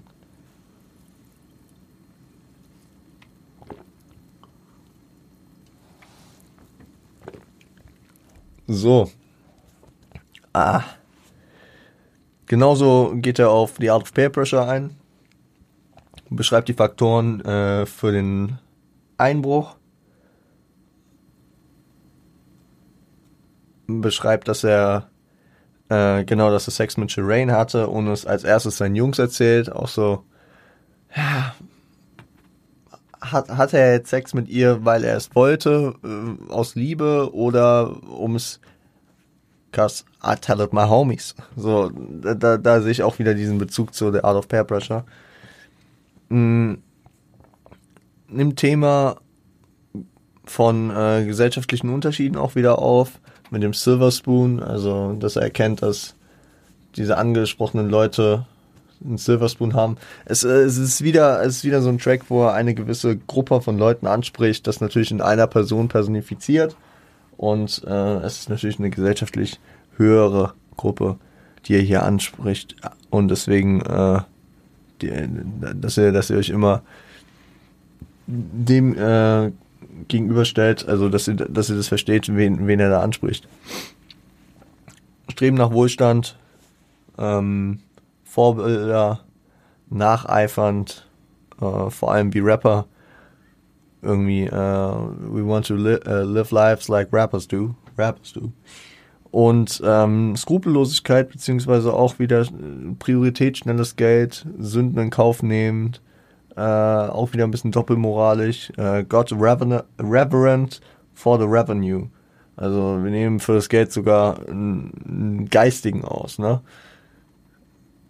Geistlichen aus. Oh, Leute, ich hab jetzt schon Wortfunkstörung. Es ist auch immer eine geile Idee und ich weiß nicht, wie ich immer auf diesen Pall komme, klar. Hab durch die Sommerpause wieder viel Elan für die Vorbereitung, aber ich bin gar nicht so in dieser Podcast-Aufnahme drin. Deswegen spreche ich so schlecht und deswegen habe ich so viele Hänger. Damn. Egal, ich hoffe, wir, wir, wir sind noch relativ gut dabei. Chorus. Im Chorus, uh, it goes Halle Berry oh, Hallelujah. Ich habe mich lange gefragt, warum Halle Berry hatte irgendwie so einen Gedanken, aber beziehungsweise ich, ich dachte, ich muss es doch verstehen. Und als ich es gelesen habe, war das so ein Slap in the Face Ding, so dass ich mir gedacht habe, ah, nee, stimmt. Halle Berry, ähm, wahrscheinlich gewählt äh, nach äh, dem Track Alien Girl, Today With Her von ähm, Overly Dedicated. Äh, she, look, she, she looks better than Beyoncé. Alicia Keys, Halle Berry, Miss Julie.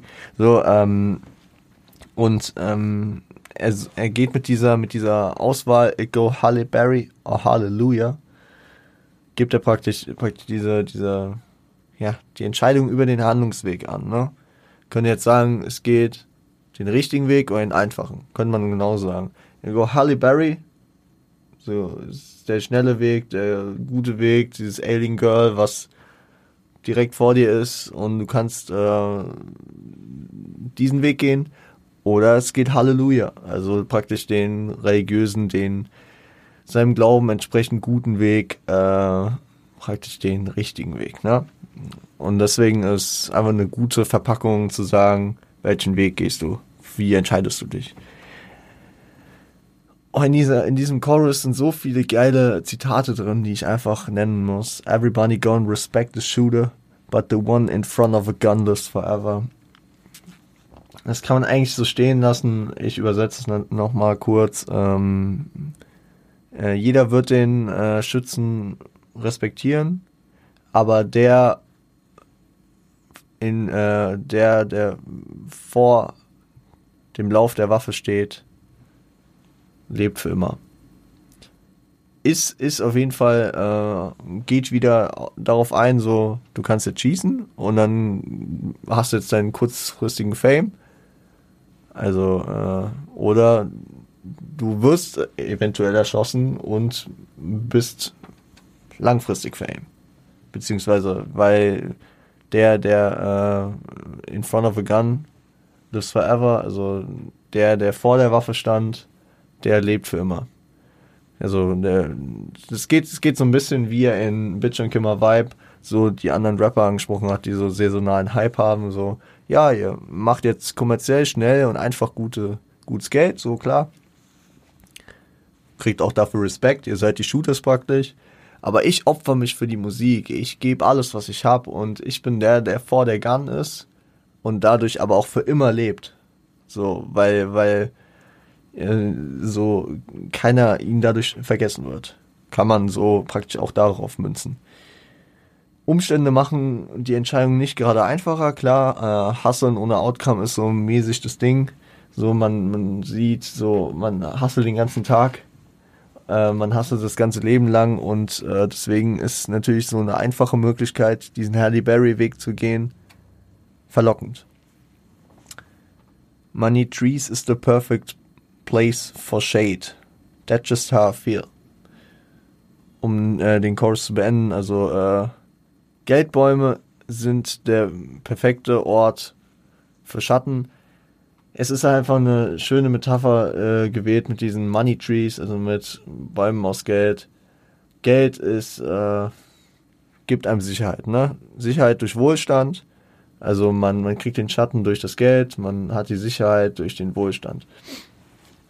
Die Metapher wird äh, später in dem Album auch nochmal aufgegriffen und nochmal weiterentwickelt und äh, dann nochmal auf den Kopf gestellt. Es, äh, Als ich das dann gelesen habe, dachte ich mir so, oh, Digga. Oh, Digga. Äh, der Post-Chorus gibt ähm, ja die Verneinung vieler negativer Möglichkeiten durch diesen Halle Berry-Weg. So, man er erhofft praktisch äh, die positive Wendung. Das heißt, er und er und wird auch aufgefüllt durch dieses Jet, äh, That's just how I feel. Das heißt, dass ähm, ihm so in Aussicht gestellt wird, yo, ähm, Ah, warum habe ich mir die einzelnen Dinger nicht aufgeschrieben? So. Ich muss kurz nachgucken. Es tut mir leid. Ich dachte, es wäre nicht so wichtig, aber ich will es gerade nur der Vollständigkeit halber sagen. Und ich dachte, ich kann mir das merken, aber nee. Hier, Money Trees.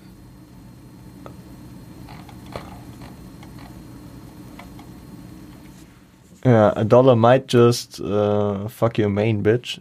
Also, so mit einem Dollar kannst du vielleicht mal kurz deine, uh, deine, deine Bitch zufriedenstellen. A dollar might say fuck um fellas uh, that you came with. Also du kannst auch abgehoben werden durch das äh, schnelle Geld, durch diesen Money Tree, den du, den du in Aussicht hast. A dollar might just make the lane switch. Du kannst auch einen ganz anderen Weg dadurch gehen, dass du jetzt schnell einen Erfolg hast. Und das ist, das, äh, das, diese Emotion mit That Just How I Feel, die tut er immer ab und sagt, na, nee, wird nicht passieren, wird nicht passieren. Und am Ende, am Ende kommt er dann auf den Gedanken, a dollar might turn to a million and we all rich. That just how I feel. Und das verneint er nicht. Das heißt, diese positive Hoffnung, so, ja, am Ende kann dieser Dollar aber auch eine, eine Menge werden und wir profitieren alle davon und werden alle hier rauskommen. Ja, die Hoffnung auf das Positive ist größer als die Sorge vor dem Negativen. Und da, da bin ich hier richtig, richtig wissenschaftlich geworden, weil ich habe mich da mal kurz auf äh, meinen, äh, auf einen Teil meines Studiums berufen die persuasive Kommunikation. Äh, wir gehen da nicht lang drauf ein. Ich will es euch nur kurz verdeutlichen, weil ich das sehr, sehr funny fand, weil das in der persuasiven Kommunikation auch ein Teil ist. Nämlich äh, die Wahrnehmung von, ähm, von Gewinnen und Verlusten ist äh, ein Mechanismus in dem, in der Heuristik der Verknappung. Sehr, sehr viel Fachchinesisch, egal. Ähm, es gab 1981 von Kahnemann und äh, Tversky ähm, das äh, Asian Disease Problem. Und das klingt sehr, äh, man denkt so heutzutage, yo, wollt ihr uns verarschen? Eine asiatische Krankheit? Nee, will ich nicht. Aber ich habe genauso gedacht. Ich dachte mir so, ja, das kann doch kein Zufall sein. Egal ich will es auch gar nicht mit dem ganzen Versuchsaufbau und was auch immer da ähm, gemacht wurde, ähm, quälen. Ich sag nur, rauskam, dass ähm, bei positiven Aussichten, also wenn man optimistisch sein konnte, weniger Risikobereitschaft da war als bei negativen Aussichten. Das heißt, es wurde, es wurde denen praktisch dreimal das gleiche gesagt, nur mit einer unterschiedlichen Ausrichtung. Also einmal wurde gesagt, keine Ahnung, nehmen wir, nehmen wir jetzt so das Beispiel, ähm, du gewinnst, du gewinnst sicherlich das, aber du kannst auch das gewinnen. Dann haben die Leute lieber den sicheren Gewinn genommen, als wenn gesagt wurde, du verlierst auf jeden Fall das. Aber du könntest das und das gewinnen. Also keine Ahnung, du, genau, sagen wir so, ähm, man zahlt zwei Euro für was und man könnte, man äh, kriegt sicherlich einen zurück, aber man könnte auch vier kriegen. Man kriegt sicherlich einen zurück. Man könnte aber auch vier kriegen. Ist es gleich, wie wenn man sagt, du verlierst sicherlich einen Euro, Du könntest aber auch zwei geschenkt bekommen. Ich hoffe, ich habe mich jetzt nicht mit diesem Beispiel, ich habe das gerade wild erfunden, aber ähm, deswegen, das kann man hier vielleicht auch ein bisschen darauf münzen, so Kendrick ist es gewohnt, er hat diese negativen Aussichten für die Zukunft, weil er in der Hood feststeckt und den ganz, sein ganzes Leben hasselt und nicht weiterkommt. Und deswegen hat ist er natürlich risikobereiter zu sagen, ey, vielleicht wird dieser Dollar mein Leben aber auch verändern und ähm, wir alle kommen hier raus, als zu sagen, yo, das Risiko ist mir zu groß. Weil die negativen Aussichten sonst für sein Leben ja auch nicht so groß sind, ne? Also das äh, praktisch die Aussichten, die jemand hat, beeinflusst einen in der Risikobereitschaft. Das wollte ich nur sagen. Perfekt, egal. Verse 2. Mh, wiederholte Nennung von, äh, von der Träumerei äh, über diesen Rapper-Lifestyle. Hier eingebettet durch E40. E40, äh, den, die West Coast-Legende mit äh, seinem äh, mit seinem Track äh, Big Ballin' with My Homies ist natürlich auch äh, doppelt gut, dass es hier in den Sinn passt. Big Ballin' with My Homies. Um, with the Homies, äh, Anlehnung an Art of Peer Pressure und es ist halt der Track von dem Album äh, Charlie Hustle, The Blueprint of a Self-Made Millionaire. Geht, geht äh, alles äh, Hand in Hand hier. Ähm, melancholische Erzählungen über äh, seinen erschossenen Onkel sind in dem Part auch Thema, die ihn so ein bisschen rausreißen aus seiner Tagträumerei über diesen Rapper-Lifestyle.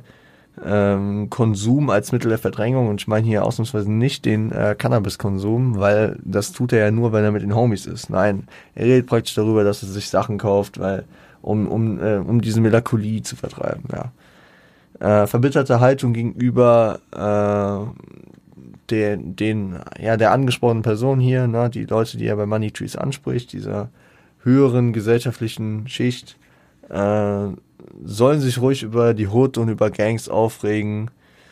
Mm, er hofft sogar, dass sie sich über die aufregen, weil äh, in der Gesellschaft äh, mehr gegen als miteinander äh, praktisch äh, am Start ist. Kendrick regt sich praktisch darüber auf, dass sich über die Leute aufgeregt wird, statt äh, ihnen zu helfen, da rauszukommen. Und äh, das habe ich mir dann umgemünzt, dass, dass er und was ja auch so ist, dass in der Gesellschaft mehr gegen als miteinander herrscht.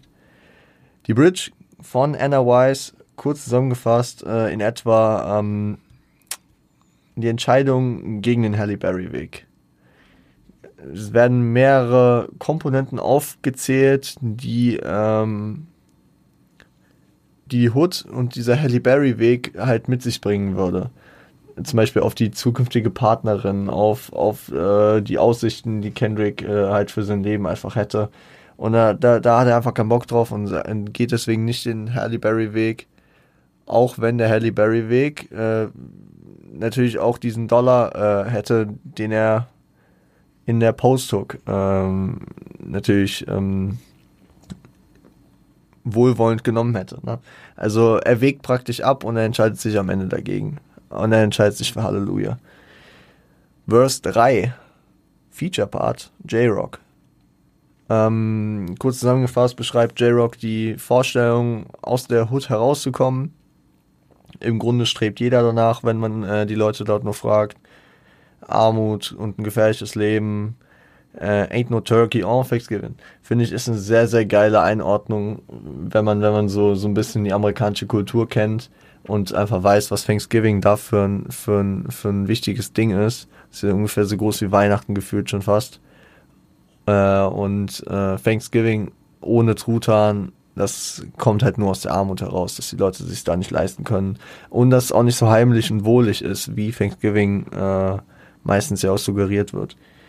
Äh, vielleicht kann man es auch darauf münzen, weil ich mir gerade so überlege, dass, dass die Leute äh, so einen Hass schieben, beziehungsweise so, wofür sollen sie dankbar sein? So, wofür sollen sie dieses Thanksgiving, also wofür sollen sie denn bitte Dankbarkeit zeigen, äh, wenn sie so leben? Könnte auch ein, ein Gedanke hinter der Line sein, aber ich, ich feiere die Line irgendwie sehr.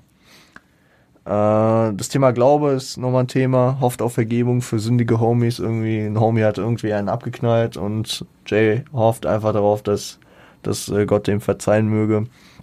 Will auch seiner, Bess äh, seiner Tochter was Besseres bieten können für die Zukunft. Auch an die Bridge angeknüpft, ne? wie Kendrick, also wie Anna beschreibt, dass Kendrick sich praktisch dagegen entscheidet. äh, gegen den Halle Berry Weg, würde es J-Rock auch tun, weil am Ende bietet er seiner Tochter außerhalb der Hood was Besseres. Ähm, beschreibt auch den Stillstand gut, ne, dass keine Entwicklung bei den Leuten in der Hood herrscht, dass ähm, Typen einfach äh, ticken, dass Frauen sich prostituieren und keiner sich weiterentwickelt und nicht den Ansatz erweckt, äh, da rauszukommen. Ja, äh, ist ein sehr, sehr starker Part von J-Rock. Also viele Leute, die jetzt ähm, die auch mehr von J-Rock hören, äh, die sagen auch, das ist ein sehr, sehr krasser Part von äh, ihm und ich feiere den auch sehr.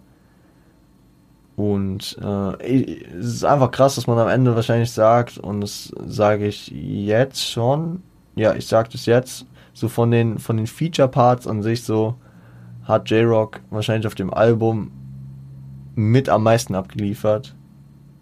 Okay, man könnte noch sagen, MC8 auf Mercedes.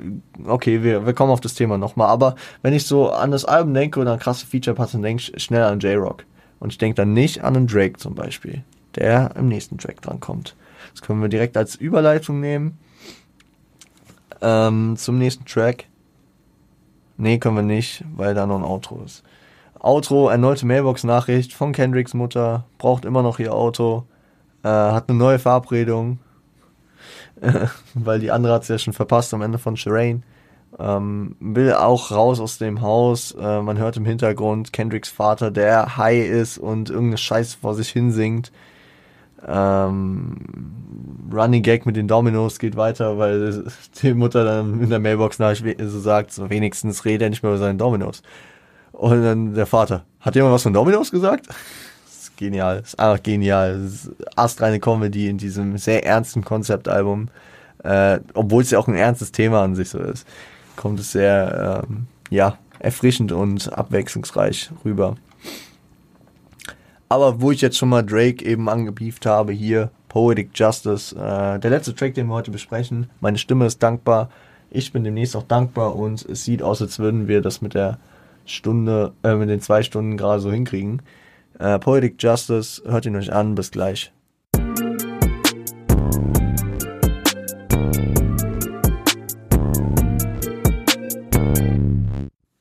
Yeah, Poetic Justice featuring Drake, produziert von Scoop DeVille und Soundwave, äh, gesampelt Anytime, Any Place von Janet Jackson.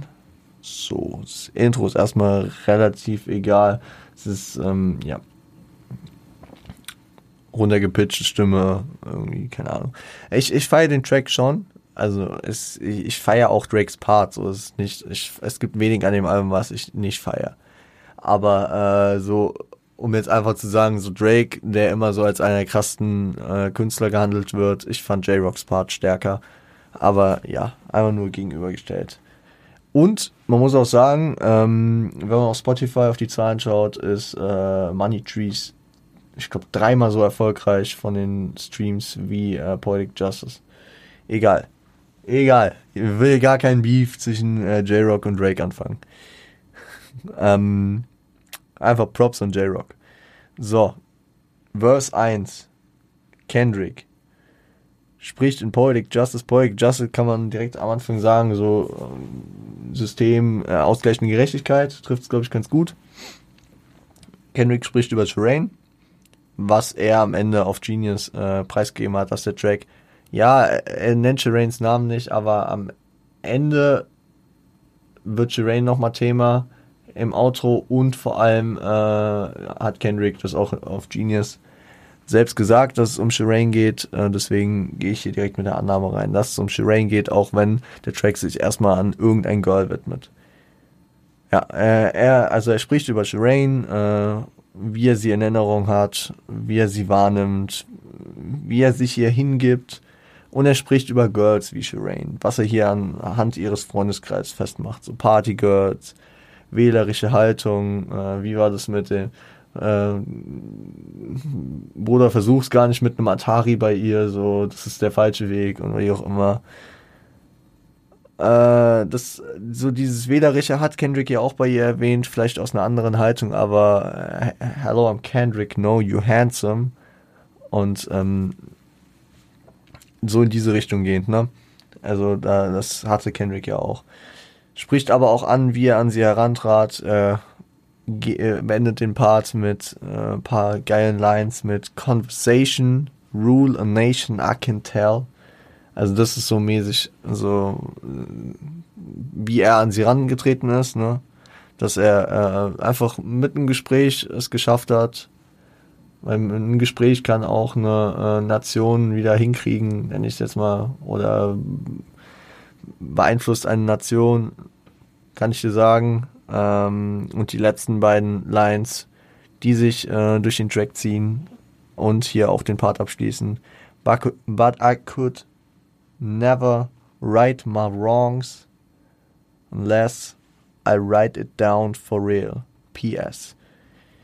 Gibt dem Ganzen so diesen äh, Brief-Vibe, ja, so klar mit Postskriptum am Ende.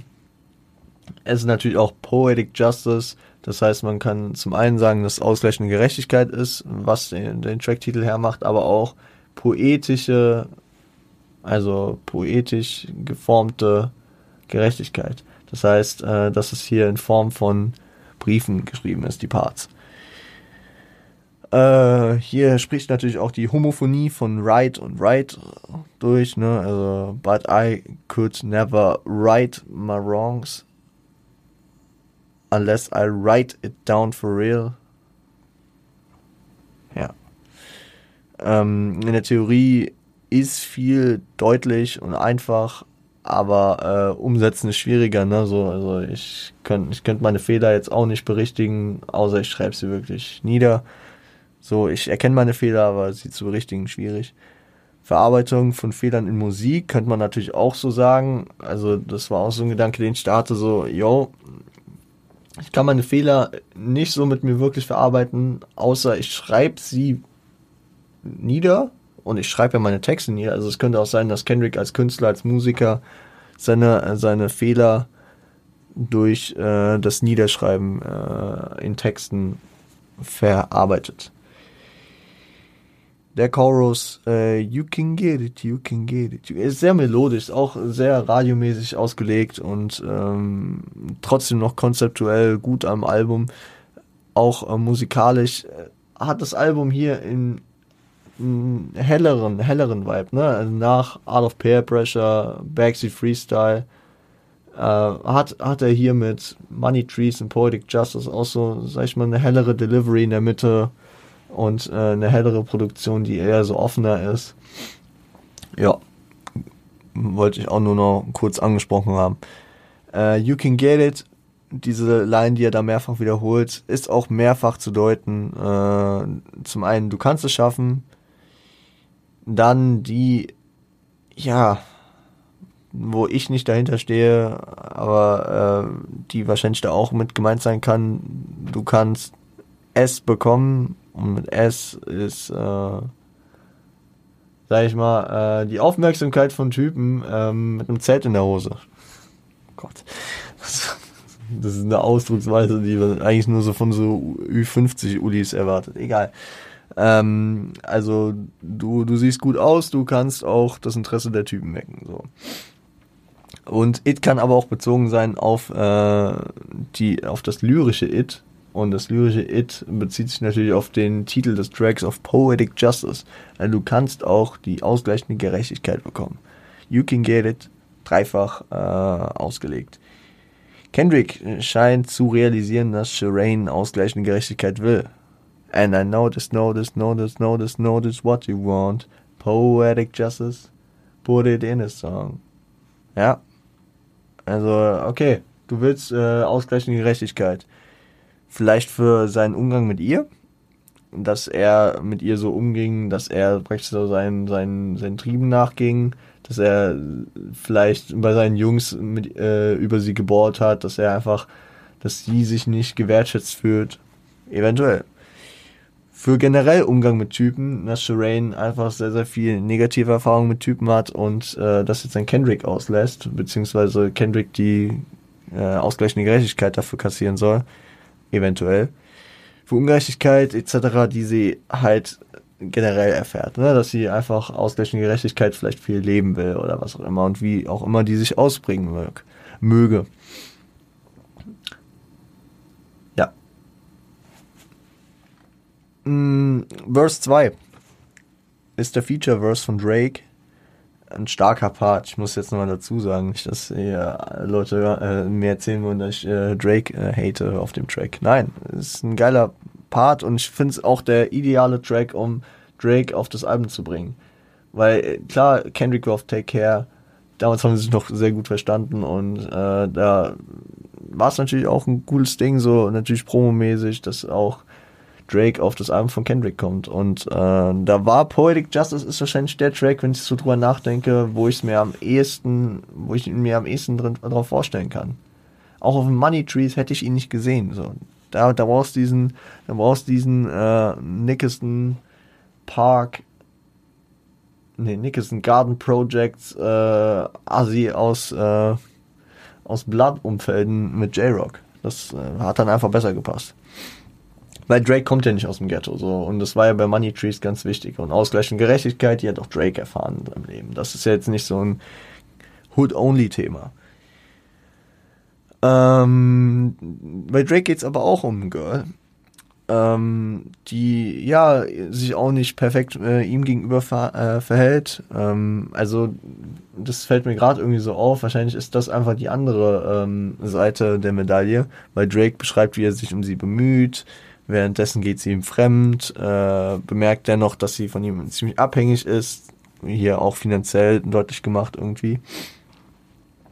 Äh, und Drake prophezeit auch, dass sie in Zukunft einsichtig wird und äh, ja, dann auch damit auf die Schnauze fallen wird und sieht darin die Poetic Justice. Also Drake ist praktisch, praktisch das, das Gegenstück. Kendrick erfährt es und äh, Drake prophezeit es jemand anderem, ne? Ähm, aber eigentlich bedauert er die Uneinigkeit, weil er doch, weil ihm doch sehr, sehr viel an ihr liegt und ähm, They say communication saves relations, I can tell. Auch ähnlich wie äh, Conversation, äh, Rule a Nation ist, ist hier Drakes Part damit äh, beendet, dass er sagt, Communication save relations. Also äh, Kommunikation rettet Beziehungen. Beziehungsweise sichert, verbessert, ja, sichert Beziehungen ab. Egal. Ähm, kann man sich eigentlich auch äh, so tätowieren lassen, ne? Communication Safe Relations. Das sind einfach so, so, es sind einfach so in sich geschlossene Aussagen, die einfach so stimmen. Und die sehr, sehr gut kommen und natürlich ähnlich sind. Und ähm,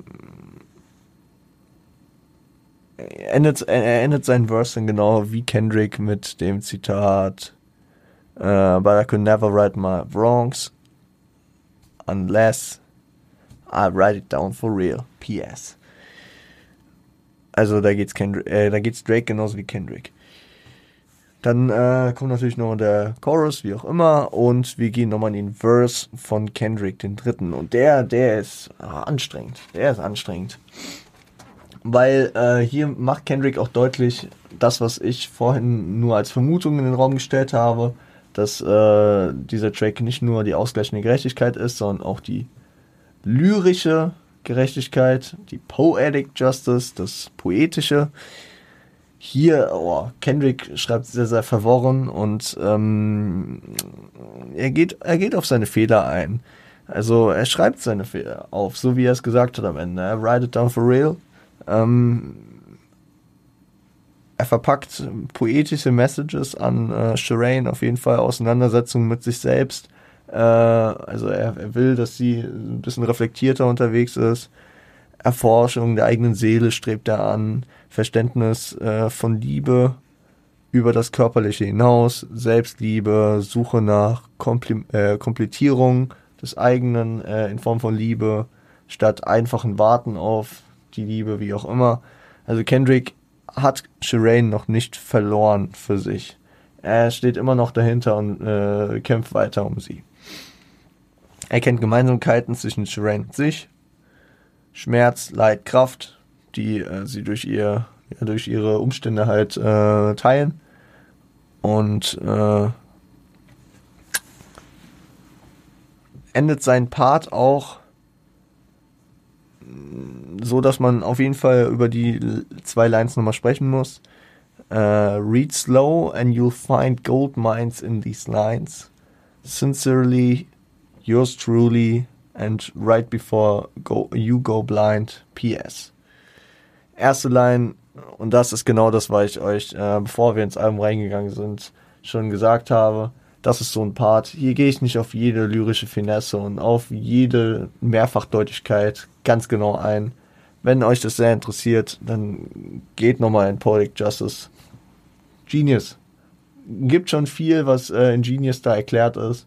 Gibt aber auch viel, was man einfach selbst nochmal lyrisch, äh, analytisch dann ähm, auseinandernehmen kann. Da, da, da wäre es jetzt auch einfach ein Zeitfaktor, aber auch so ein Faktor, so, yo, jeder für sich liest was Unterschiedliches raus.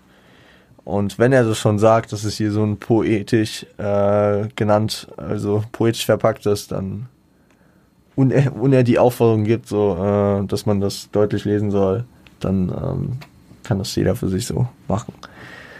Und er endet wieder wie mit einem, äh, wie bei einem Brief, ne? Also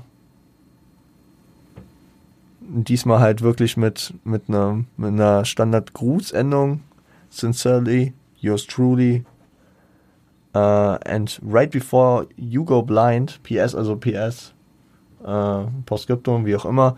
Ähm, und das äh, kurz bevor du blind wirst, beziehungsweise setz, sagt eigentlich aus so, setz dich damit auseinander, bevor du blind wirst. Klar, wenn sie blind wäre, könnte sie das Gedicht nicht mehr lesen. Aber ich glaube, dass ähm, man kann es halt auch auf die andere Ebene beziehen. Ähm, and right before you go blind. Also ähm, richte, bevor du blind wirst.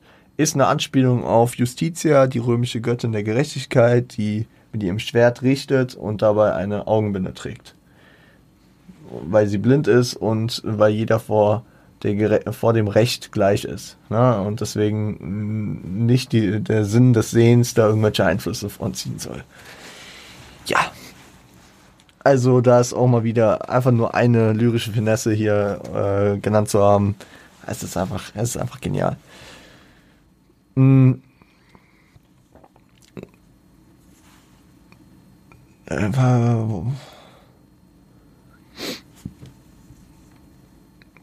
das habe ich alles schon besprochen. Hier, Outro. Im Outro äh, wird der Skit nach Shireen weitergeführt, endlich. Also der erste Track wird hier praktisch jetzt weitergeführt, weil kurzer, kurzer Reminder, am, er, am Ende des ersten Tracks äh, taucht äh, Kendrick bei Shireen auf, wo aber zwei mutmaßliche Gangmitglieder auf ihn warten. Und äh, ja, so ist es auch. Äh, die beiden Typen konfrontieren ihn, was er hier will, woher er kommt. Äh, territorialer Konflikt steckt dahinter. Die kennen ihn nicht aus der Gegend. Also ist ein fremder Typ in deiner Gegend, ist für Gangmember nicht okay. Die konfrontieren ihn. Äh, es wird deutlich, und das, das ist so wieder ein Punkt, wo ich auch wieder weiter philosophieren könnte. Es wird deutlich, dass es egal ist, wer er ist. Es ist wichtiger, woher er kommt. Und das ist halt auch schon wieder ein Rückschritt in der Entwicklung von Selbstbestimmtheit, Freiheit und diesen modernen Werten, wo man weggeht von, also wir, wir sprechen immer davon, es ist scheißegal, woher du kommst, es ist scheißegal,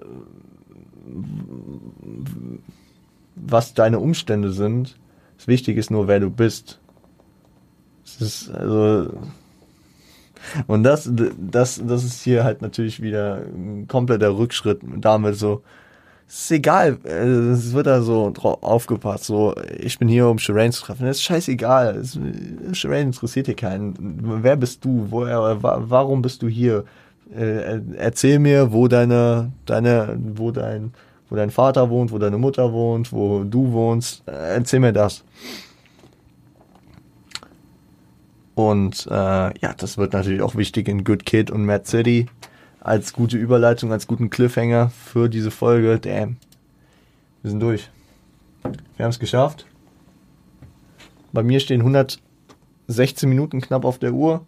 aber äh, da wird auch noch ein bisschen was rausgekattet durch äh, die Übergänge. Ich würde sagen, wir halten das Intro kurz. Es ist nice, wieder da zu sein. Natürlich ähm, eine Feuertaufe. Ich hoffe, ihr seid mindestens halbwegs zufrieden mit der Folge. Ich äh, versuche es zu sein. Ich bin es wie gewohnt nie von meinen Leistungen. Und deswegen versuche ich das neutral zu sagen. Es ist okay, es ist alles gut. Wir haben äh, jetzt zwei Stunden über die erste Hälfte von Kendrick geredet, äh, von Good Kid Mad City von Kendrick. Und ähm, ich wollte auf jeden Fall erstmal eine Redepause. Ob ich heute noch stream, weiß ich jetzt nicht. Ihr werdet es gesehen haben. Ich äh, wünsche einen guten Start ins Wochenende. Es ist schön, wieder da zu sein. Wir hören uns am Montag wieder. Ähm, bis dahin. Seid lieb zueinander.